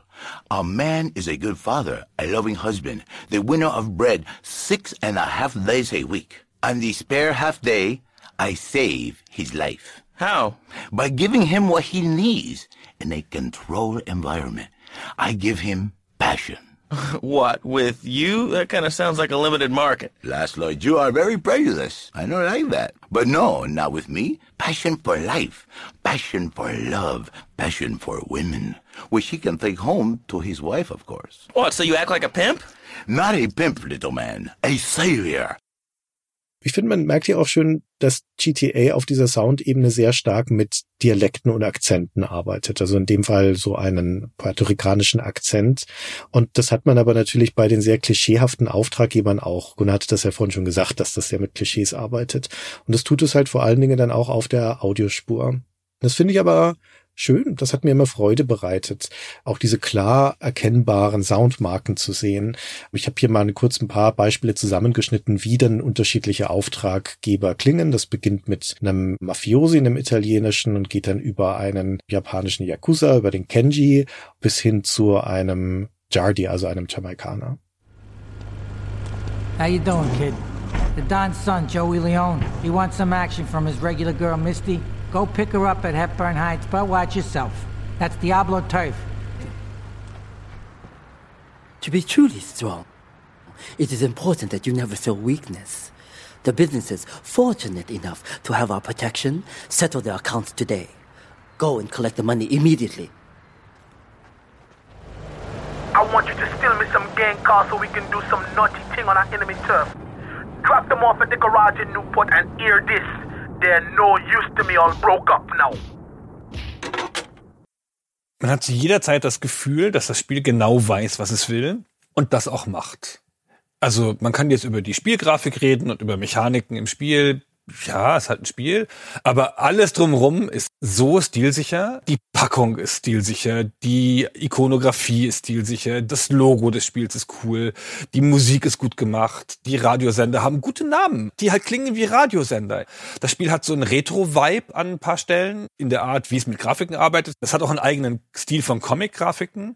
Alle möglichen Charaktere gibt es als Comic-Varianten, also nicht nur als Polygonmodelle, sondern als Comic-Varianten und die werden eingesetzt eingesetzt als Schmuck in Pressematerial, auf der Packung, in der Anleitung und auch als Ladegrafiken zum Beispiel. Wenn man von einer Mission zur anderen fährt, da kommt mal, mal so eine flächendeckende Comic-Grafik dazwischen und sowas. Und auch das ist alles clever gemacht, stilsicher und hat so ein bisschen so einen Retro-Charme. Ich finde sowieso, dass das Spiel was Retro-mäßiges hat. Also es spielt in der Jetztzeit, also damals, ja, es erschien im Jahr 2001 und es spielt im Jahr 2001. Aber ich hatte den Eindruck, dass so die Packung und das Ganze drumrum so ein Rückgriff ist auf eher so 70s-Serien wie Starsky and Hutch oder irgendwas in der Art. Oder überzeichne ich da irgendwas, um meine eigene Lebensgeschichte damit verbinden zu können. Ich hatte Retro-Gefühle angesichts der Tatsache, dass man kein Handy hat im Spiel. Ich habe das jetzt nicht nochmal nachgeschaut, aber 2001 hatten Leute doch schon Handys. Ich bin mir sicher, ich hatte da schon mein erstes Handy. Und ich erwähne das deswegen, weil Handys ja in späteren GTA-Spielen so eine prominente Rolle spielen. Also ständig ruft der ja irgendwie der Cousin von Nico aus GTA 4 an oder irgendjemand schickt eine SMS und man hat ein Telefonbuch voller Kontakte. Und in GTA 3 kriegt man Pager-Nachrichten, was ich so lustig irgendwie finde. Also vielleicht war das noch eine Idee, die aus den Anfangstagen der Entwicklungszeit stammt. Und natürlich ist das gerade so die aufkommende Handyzeit. Aber ich fand das irgendwie ganz süß, dass da einfach nur Textnachrichten so einzeilig am oberen Rand durchlaufen, die mich über irgendwas informieren, was in der Regel irrelevant ist. Nur in einer Mission steht da drinne, ach übrigens, steig nicht in das Auto, die wollen dich umbringen. Und dann steige ich da ein und es explodiert, weil ich die Nachricht einfach nicht gelesen habe, dass am Ende des ersten Aktes, bevor man mit der von mir vorhin schon mal erwähnten Mafia-Dame in den zweiten Stadtteil flüchtet. Da bin ich einmal gestorben, weil ich ihre Pager-Nachricht ignoriert habe.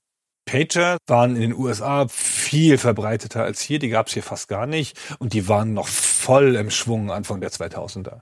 Also da hatten noch super viel Amerikaner einen Pager. Siehst du auch in amerikanischen Filmen noch zu der Zeit. Ich habe hier eine Anschlussfrage. Würdest du dann sagen, das Spiel ist für dich ein amerikanisches Spiel oder es ist amerikanisch geprägt, weil es ja in gewisser Weise ein Spiel ist, was aus England und aus Amerika kommt? Ich fand schon bei den Vorgängern, die ja dann noch ohne die Mitwirkung einer amerikanischen Firma entstanden sind, also ohne ihre Mutter Rockstar, kommen wir gleich noch auf die Verwicklungen der Firmen, die daran beteiligt sind, fand ich, dass das sehr amerikanische Spiele waren. Bei den Vorgängern gab es ja sogar ein Add-on, das in London spielte, aber ich fand, also das ist alles sehr amerikanisch geprägt und will auch so sein mit den Schauplätzen. Ja, aber es ist ja, wie wir schon gesagt haben, natürlich auch eine Persiflage von Amerika. Also es ist vielleicht in gewisser Weise der englische Blick auf Amerika, auch wenn es natürlich ein Produkt ist, von dem man auf den ersten Blick sagen würde, das muss doch eigentlich ein amerikanisches sein. Ich wäre jetzt auch nicht auf Anhieb drauf gekommen, dass das eigentlich von noch damals noch vergleichsweise kleinen Firma aus Schottland stammt, dieses Spiel. Nämlich von DMA Design oder DMA Design.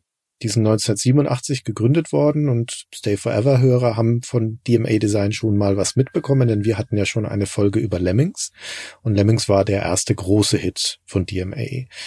Die sind vorher hauptsächlich für Psygnosis an Shootern gearbeitet, für den Amiga, sowas wie Menace und Blood Money und 1991 kamen dann eben Lemmings raus. Der Gründer von DMA Design, da oben in Schottland in Dundee, das war David Jones. Der hat dann ein paar Schulfreunde eingestellt, Mike Daly, Russell Kay, Steve Hammond, und die haben gemeinsam die meisten von diesen frühen Spielen gemacht. Und in der ersten Hälfte der 90er kam dann die Idee auf, vor allen Dingen getrieben von dem Gründer David Jones und Mike Daly, ein Auto-Verbrecher-Spiel zu machen unter dem Arbeitstitel Race and Chase. Das hat eine ganze Weile gebraucht, bis es tatsächlich erschienen ist. Also mehrere Jahre lang war das in der Entwicklung, bis es dann im November 1997 rauskam und zwar unter dem neuen Titel Grand Theft Auto. Und dieses Spiel, das halt begonnen hat mit dem Arbeitstitel Race and Chase, war schon die quasi exakte Blaupause dessen, was wir in GTA 3 jetzt gerade beschrieben haben. Das Spiel erschien 1997 für den PC und die PlayStation, kam dann erstaunlicherweise sogar noch für den Game Boy Color. Es sollte sogar eine Sega Saturn Fassung noch kommen, die wurde aber eingestellt. Und das war quasi GTA 3 in 2D. Eine Mischung aus Actionspiel, Rennspiel, Großstadtsimulation, aber in so einer Spieleperspektive, so eine Vogelperspektive. Das wirkte nicht so wie eine reale Welt so stark, weil es halt keine 3D-Perspektive hatte und man dadurch diese Welt nicht in so einem Detailreichtum erfahren konnte. Aber auch diese grundsätzliche Freiheit, die war schon da. Ja, man konnte Autos stehlen und Motorräder stehlen und sich mit der Polizei anlegen. Und es hatte auch schon diese Missionsketten. Da war das oft so, dass man die Missionen von den Auftraggebern bekommt aus Telefonzellen. Und die meisten Missionen sind auch schon so ähnlich, nicht ganz so kohärent wie in Teil 3, aber es gibt auch da schon, dass man Gegner ausschalten muss, dass man Autos klauen muss, dass man Fahrzeuge zerstören muss oder gar an einer spektakulären Mission das Polizeirevier sprengen muss, indem man davor einen sprengstoffbeladenen Tankcluster abstellt großartig. Zwischensequenzen gibt es natürlich noch nicht zu der Zeit. Die Missionen werden einem mitgeteilt, indem man so eine Pager-Nachricht kriegt. Also es ist nicht so eine grafische Pager-Nachricht, einfach eine Textzeile am Bildschirm. Aber auch dieses Konzept mit den Gangs ist schon drin. Man geht durch drei Städte, Liberty City nämlich, Vice City und San Andreas. Diese Spiele, die dann hinterher alle noch zu großem Ruhm kommen, indem sie nämlich ein eigenes Spiel kriegen, ja, also Liberty City als der Star von GTA 3 und Vice City und San Andreas mit eigenen Spielen, nämlich den Nachfolgerspielen von GTA 3. Und die Städte folgen alle einem grundlegenden Klischee. Vice City ist eine Stadt, die eindeutig auf Florida gemünzt ist. Liberty City ist, hatten wir schon gesagt, auf New York gebaut. Und San Andreas ist die gegen Kalifornien und Nevada vielleicht noch. Und durch diese Städte kommst du in so einer Progression voran und versuchst dabei auch durch das Ausführen von Aufträgen dich innerhalb der Mafia hochzuarbeiten. Das ist ein bisschen eine stärkere Progression als in Teil 3, finde ich, weil es da wirklich geht von super unbedeutenden Aufgaben hinterher zu richtig größeren Familie, also zu mächtigeren Mafia-Strukturen. Und die Handlung ist aber nicht so besonders stark. Das führt dich halt so grundsätzlich da und die Progression ist eher über die Missionen und das, was du da machst und weniger über die Handlung. Teil 2 ist dann sehr ähnlich, einfach eine relativ klare Fortsetzung, führt ein paar neue Features ein, ist grafisch ein ganzes Stück vorangekommen und Das sage ich auf eine möglichst vorsichtige Art, weil die Spiele sehen nicht so schön aus. Teil 2 hat aber immerhin schon teilweise 3D-Objekte und legt damit so den Grundstein von dem, was sie dann mit Teil 3 machen. Aber das sind Spiele, die sind grafisch ein bisschen hinter der Zeit. Die sind so okay erfolgreich, also erfolgreich genug natürlich, um daraus eine Serie zu machen.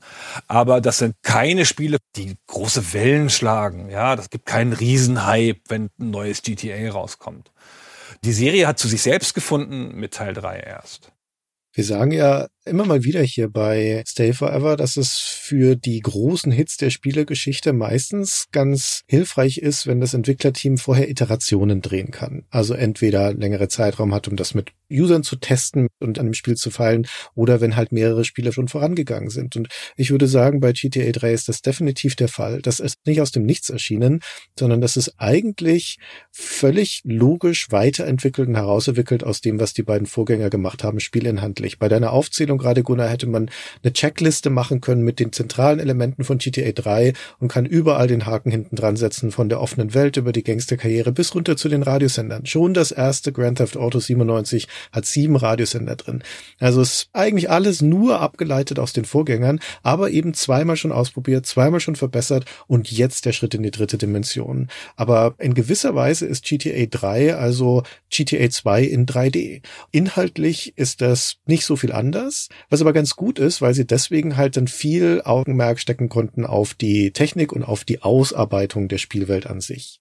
Aber jetzt müssen wir schnell noch einen zweiten Strang erzählen. Der erste Strang ist der von DMA Design und diesen beiden Spielen. Aber parallel gibt es noch einen zweiten Strang, der zu GTA 3 hinführt.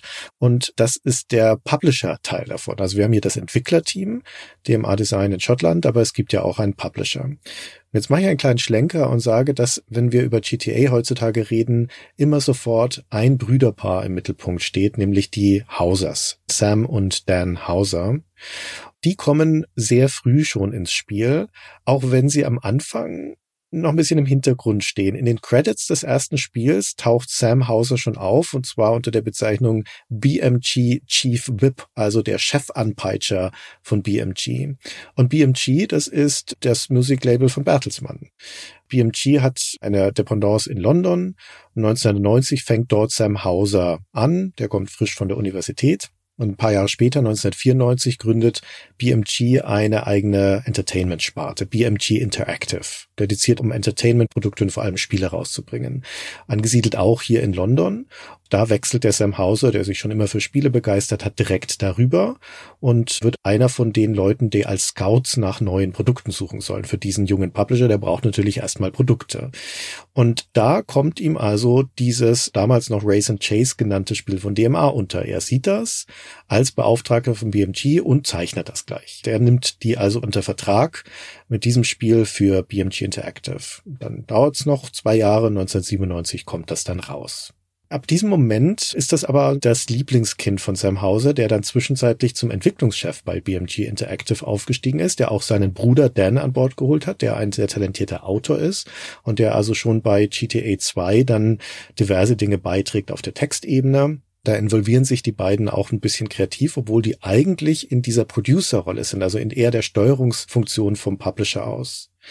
Nun ist Bertelsmann nicht so zufrieden damit, wie es mit BNG Interactive läuft und verkauft ein paar Jahre später diese Firma schon wieder und zwar an Take-Two Interactive. Und Take-Two Interactive erbt dann sozusagen die Publishing-Rechte an Grand Theft Auto und wird damit auch der Publisher. Also der zweite Teil, der erscheint dann schon nicht mehr bei BMG, sondern der erscheint dann schon bei Take-Two. Sam Hauser macht jetzt was ganz Cleveres. Der überzeugt nämlich Take-Two, was damals noch längst nicht dieser Koloss ist wie heutzutage, sondern eher ein, ja, ein so mäßig erfolgreicher amerikanischer Publisher. Der überzeugt die, BMG zu überführen in ein eigenes Tochterunternehmen sozusagen. Und den Namen hat er auch schon parat dafür. Rockstar Games soll das heißen. Und die beiden Hausers ziehen dann auch von London nach New York rüber in die Nähe der Firmenzentrale von Take-Two und gründen dort also ihr eigenes Tochterunternehmen, nämlich Rockstar Games. Das Pfund, das sie mitbringen, ist Grand Theft Auto. Das Einzige, was ihnen noch fehlt in gewisser Weise, ist das Entwicklerteam. Denn DMA ist nicht unabhängig zu dem Zeitpunkt, sondern die gehören Gremlin Interactive, die sind gekauft worden in den 90ern. Und Gremlin ist dann wiederum von Infogramm gekauft worden im Jahr 1999. Und glücklicherweise interessiert sich Infogramm aber nicht sonderlich für dieses kleine schottische Studio. Und Take-Two kann es dann also rauskaufen. Das machen sie dann auch für 11 Millionen Dollar, kauft Take-Two DMA Design und damit hat Rockstar Games jetzt also sowohl die Rechte an Grand Theft Auto als auch das Entwicklerteam beides unter einem Dach. Das GTA für PlayStation, das wird noch entwickelt unter dem Namen DMA. Also auch in den Splash-Screens am Anfang taucht DMA noch auf. In der PC-Version ein halbes Jahr später schon nicht mehr. Denn da heißt DMA schon nicht mehr DMA Design, sondern da heißt es dann Rockstar North. Und da ist es dann alles endgültig zusammengewachsen.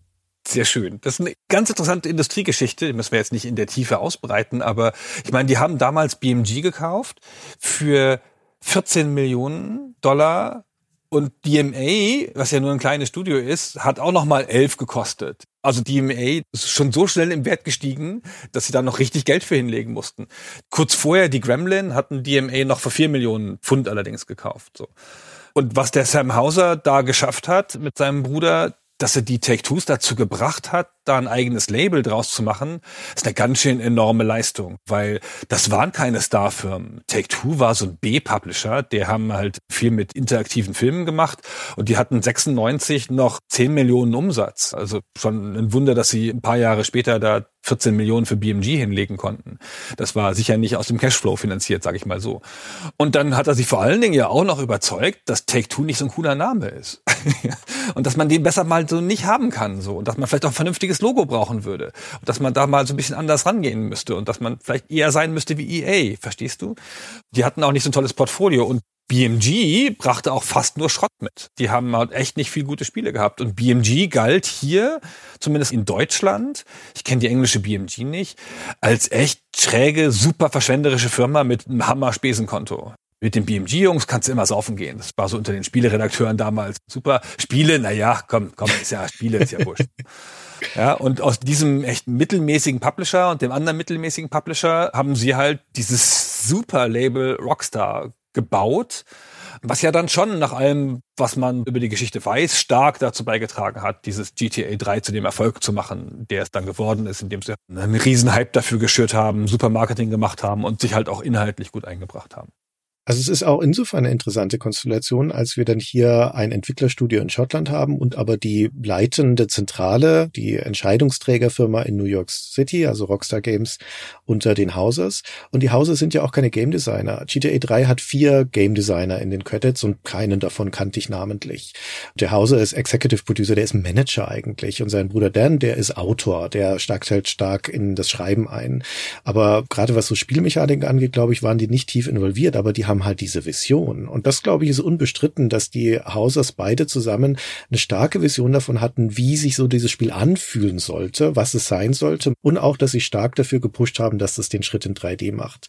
Und das kam hauptsächlich deswegen, weil als GTA 2 draußen war, 1999, da war am Horizont schon klar, dass jetzt die 3D-Konsolen in die nächste Generation gehen. Dreamcast war schon draußen, die PlayStation 2 war schon angekündigt für 2000 und gerade die PlayStation 2, da war schon klar, das wird nochmal ein ordentlicher Sprung sein in der Grafikpower. Und der Hauser wollte von vornherein ein Spiel dafür machen, spezifisch für diese nächste Generation. Und noch während in Schottland GTA 2 fertiggestellt wurde, haben sie da schon erste Gehversuche gemacht mit einem 3D-Prototypen noch auf der Dreamcast, weil das halt die verfügbare Hardware war in diesem Moment, um schon mal auszuprobieren, wie das aussehen würde.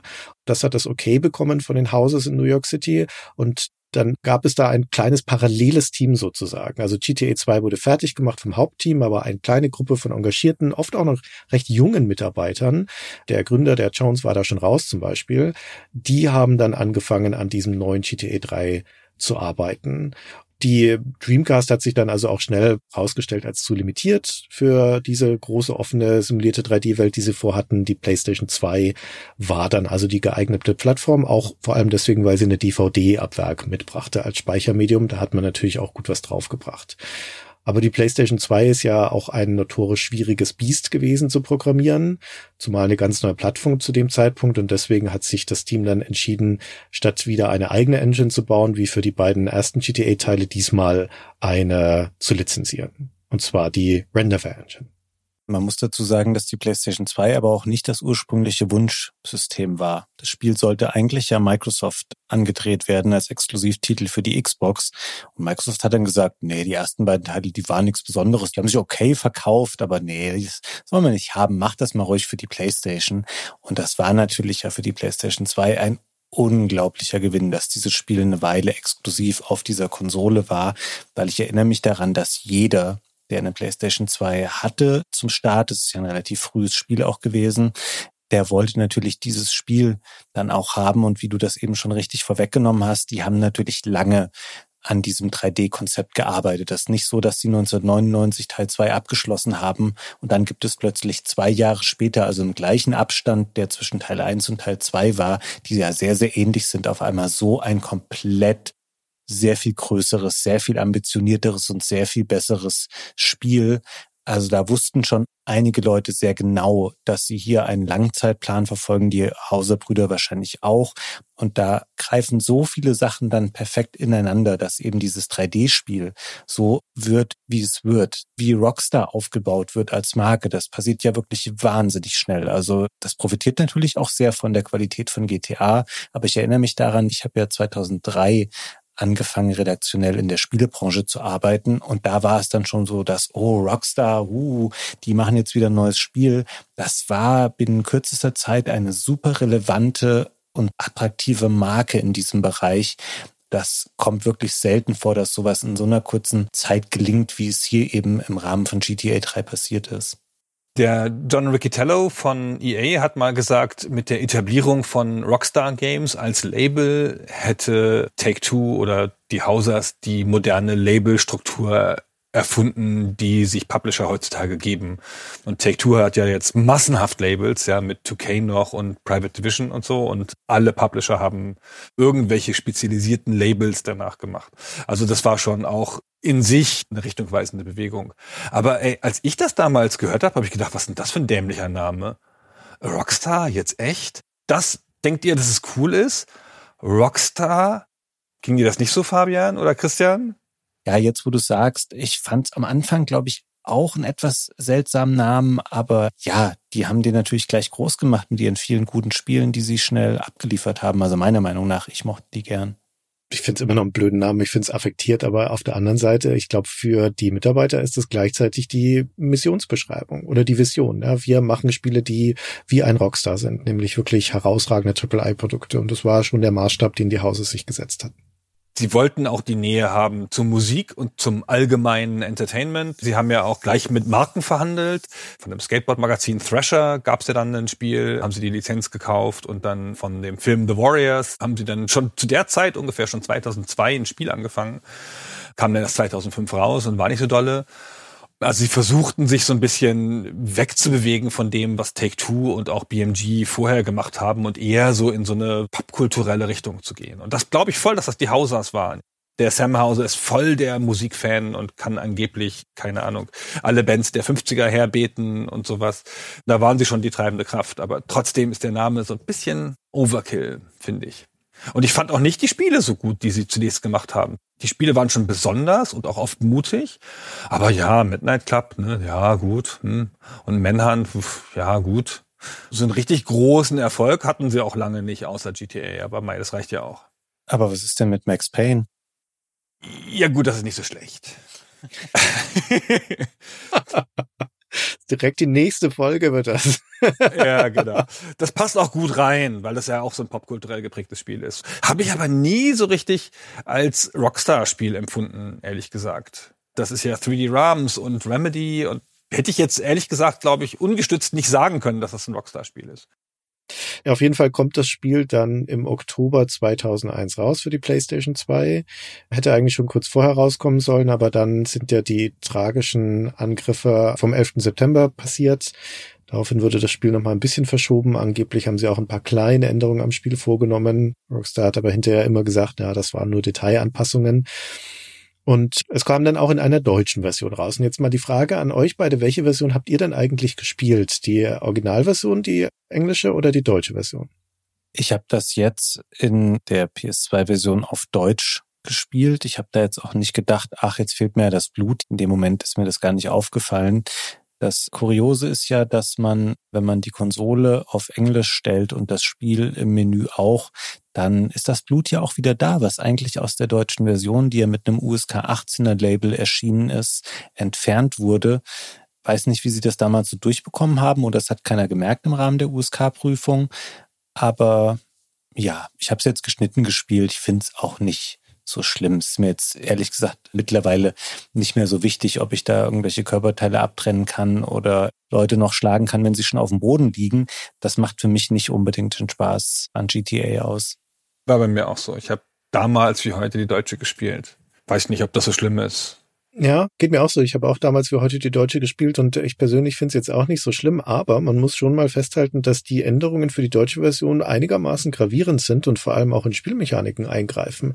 Und im Nachhinein würde ich schon sagen, ist das schwer zu rechtfertigen. Also zum einen die ästhetische Veränderung, die dadurch kommt, dass die durchaus auch da wieder übersteigert brutalen Auswirkungen der Gewaltauswirkungen, also Blutlachen, abgetrennte Gliedmaßen, abgeschossene Köpfe und sowas, alles komplett entfernt wurde in der deutschen Version. Also da kannst du das alles nicht tun.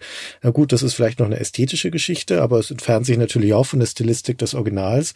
Aber du hast ja auch spielmechanische Änderungen. Also eine ganze Kategorie von Missionen wurde zum Beispiel entfernt. Die Rampage Missions, das sind ja, Amokläufe im Endeffekt, wo man innerhalb von einem Zeitlimit eine bestimmte Menge von Personen umbringen muss. Das ist natürlich sehr makaber. Ja, ich würde auch sagen, da fehlt mir jetzt nicht so viel, dass das nicht drin ist. Aber es ist zumindest so, dass die deutsche Version da um ein Spielelement beschnitten wurde. Aber genauso auch so kleinere Spielmechaniken wie, dass du eine Prostituierte, wie gesagt, mitnehmen kannst, die deine Lebensenergie wieder auffüllt. Ist mir völlig unbegreiflich, warum das in der deutschen Version nicht mehr funktioniert. Vielleicht deswegen, weil ja ein anderer Aspekt auch entfernt wurde, nämlich dass Passanten, wenn du sie umlegst oder wenn sie auch sonst irgendwie zu Tode kommen, teilweise Geld verlieren in der Originalversion. Und das ist natürlich aus einer deutschen Jugendschützerperspektive kritisch, weil du ja belohnt wirst dafür, dass du Unbeteiligte, Unschuldige umbringst. Und genauso gilt das Gleiche für Prostituierte, die kannst du bezahlen für ihre Dienstleistung und anschließend wieder töten, dann kriegst du das Geld zurück. Also in der deutschen Version geht das alles nicht. Weder findet der Sexakt statt, noch hinterlassen die Geld. Aber das sind natürlich deutliche Eingriffe auch in das Spiel, auch wenn du jetzt nicht viel Geld bekommst von Passanten und das nie jetzt nie eine wirklich sinnvolle Strategie war, Morden durch die Stadt zu ziehen, um Geld zu verdienen, ist es trotzdem natürlich ein Aspekt, womit du Geld sammeln kannst. Also unterm Strich würde ich sagen, dem Spiel fehlt nichts Gravierendes in der deutschen Version. Es ist jetzt nicht merklich oder nicht schlimm, aber für sich zusammengenommen ist es doch eine ganze Reihe von ziemlich ordentlichen Einschnitten in das Originalwerk.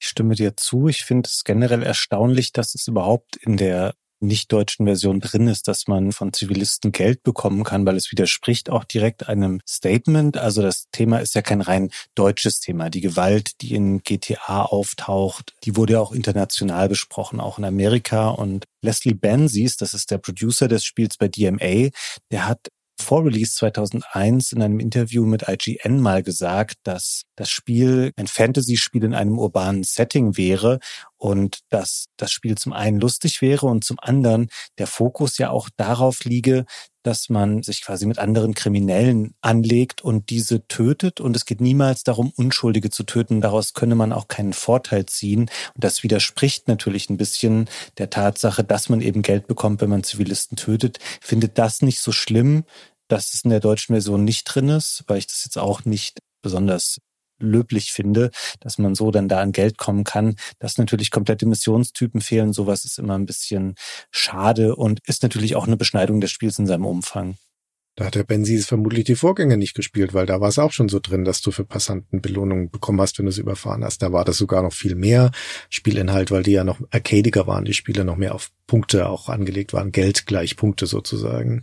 Das ist auch in gewisser Weise eine kalkulierte Provokation, die schon im ersten GTA angelegt war und die sich auch weiter durch die Serie gezogen hat. Also insofern völlig nachvollziehbar, dass das genauso im dritten auch drin ist, in der US-Version. Halten wir mal fest, es ist erstaunlich, dass es in Deutschland überhaupt erschienen ist. Das ist ja in Australien wirklich auf dem Index gewesen und ich glaube, China hat es nach drei Jahren auch vom Markt genommen irgendwann.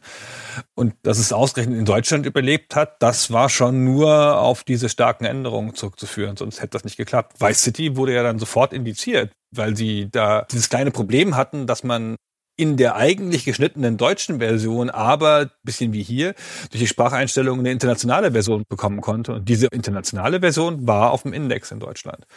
Die deutsche Version von Vice City hatte dann eine USK 16 sogar praktischerweise. Aber das ist ein Spiel, das ist immer so an der Grenze des Erlaubten lang gekratzt. Nicht nur in Deutschland, sondern in vielen Ländern. Gab ja dann noch später größere Kontroversen drum, in den USA vor allen Dingen auch. Wie ging es ja dann weiter mit GTA nach GTA 3? Vielleicht sagen wir an dieser Stelle der Vollständigkeit halber noch, war ein gigantischer Hit GTA 3, hat den Ruhm dieser Serie begründet. Und was passierte dann?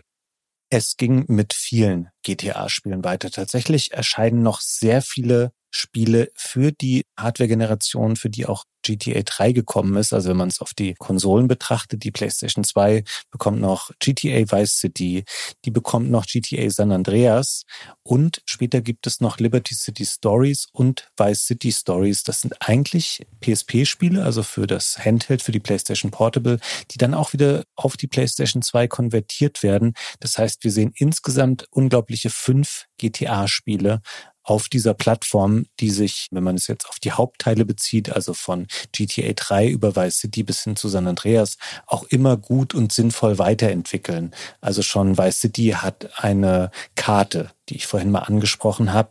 Es gibt erkundbare Innenareale. In San Andreas kommt eine Kamerasteuerung über den rechten Analogstick hinzu, die im Wesentlichen auch noch den heute gültigen Konventionen entspricht. Und das Spiel hat super abgefahrene, rollenspielartige Elemente, dass der Charakter zum Beispiel dünner und fitter wird, wenn er viel Sport macht oder zunimmt, wenn man immer Fastfood essen geht. Das sind Sachen, die später eher schon wieder zurückgeschraubt werden. Es wird auf jeden Fall viel ausprobiert und diese Formel wird auch immer weiter verbessert. Und dann gibt es einen Wechsel auf die nächste Hardware-Generation im Konsolenbereich. Wir kommen im HD-Zeitalter von GTA an und wir sehen GTA 4 im Jahre 2008 auch wieder ein riesiger Hit, der hier erscheint muss ich sagen, ist der Teil, den ich, glaube ich, am wenigsten gespielt habe, komischerweise. Ich kann heute nicht mehr sagen, ist jetzt auch schon fast 15 Jahre her, woran das genau lag, aber der hat bei mir nie so doll gezündet. Dafür dann aber umso mehr das 2013 erstmals veröffentlichte GTA 5. Da erinnere ich mich noch sehr gut dran. Das war nämlich gerade so am Übergang von PS3 und Xbox 360 zu ihren Nachfolgekonsolen. Da gab es nochmal so als Abschiedsgeschenk dieses unglaubliche GTA 5, wo man gleich drei Hauptfiguren hat, drei Gangster, also Michael, Franklin und Trevor heißen die, die im Rahmen dieser Geschichte zusammenfinden und große Raubzüge ausführen. Echt ein sehr, sehr gutes und sehr kompetent gemachtes Open-World-Spiel. Und dieses Spiel ist so groß und so erfolgreich. Das wird nochmal für die PS4 und Xbox One neu aufgelegt. Das erscheint für den PC, wo es seit Jahren gespielt wird. Es bekommt mit GTA Online eine eigene Multiplayer-Komponente, die neben dem storygetriebenen Hauptspiel steht. Auch das heutzutage ein Riesenhit. Und GTA 5 erscheint ja dann wirklich auch in dem Jahr, sogar in dem Monat, in dem wir diese Folge zu GTA 3 aufnehmen, nochmal für PS5 und Xbox Series X in wieder überarbeiteten Versionen. Also wo man vor 20 Jahren noch in eine Generation gestartet ist, die fünf eigene GTA-Spiele hatte, hatte ein GTA 5 jetzt tatsächlich schon drei Hardware-Generationen für sich und alle Welt wartet natürlich darauf, dass irgendwann GTA 6 kommen wird. Es ist angekündigt, aber wann und wie und in welcher Stadt, das weiß noch kein Mensch zum jetzigen Zeitpunkt. Vor allen Dingen ist es ja nicht nötig, weil GTA 5 so erfolgreich ist. Also lass mal ganz kurz die Verkaufszahlen vergleichen. Ja, also GTA 3 ist mit 14 Millionen ungefähr verkauften Exemplaren ein unfassbarer Erfolg. Ja, über 10 Millionen Spiele verkauft ist gigantisch. Vice City liegt ein bisschen was drauf, sind wir bei 17, 18 Millionen. GTA 4, immerhin ja vier Jahre später dann, 25 Millionen. San Andreas ist noch mal besser mit 27 Millionen, sogar besser noch als Teil 4. Und GTA 5 ist bei 150 Millionen mittlerweile. 150 Millionen verkaufte Exemplare. Das ist das zweitmeist verkaufte Spiel der Welt auf Konsolen und PC nach Minecraft natürlich. Ja, also das ist ein unfassbarer Erfolg und zu höheren Preisen sicherlich natürlich, ne? Also mit mehr Umsatz als Minecraft. Minecraft hat ja nicht so hohe Verkaufspreise für das einzelne Produkt. Und jetzt bringt es ja nochmal raus und dann wird es nochmal ein paar Millionen verkauft. Für alle, die es noch nicht hatten. Das ist ein Sondereffekt, den es sicherlich fast kein zweites Mal gibt. Das wird sich richtig gut nochmal verkaufen. Es kommen ja mit jeder neuen Konsolengeneration wieder neue Spielerinnen und Spieler hinzu oder Leute, die sich vorher vielleicht nicht für GTA interessiert haben und dann jetzt das Glück haben, dass sie eine dieser neuen Konsolen mal bekommen. Das wird man sich holen, zumal es echt auch günstig jetzt gerade auf den Markt geschoben wurde. Das hat so einen Einführungspreis für ein paar Monate.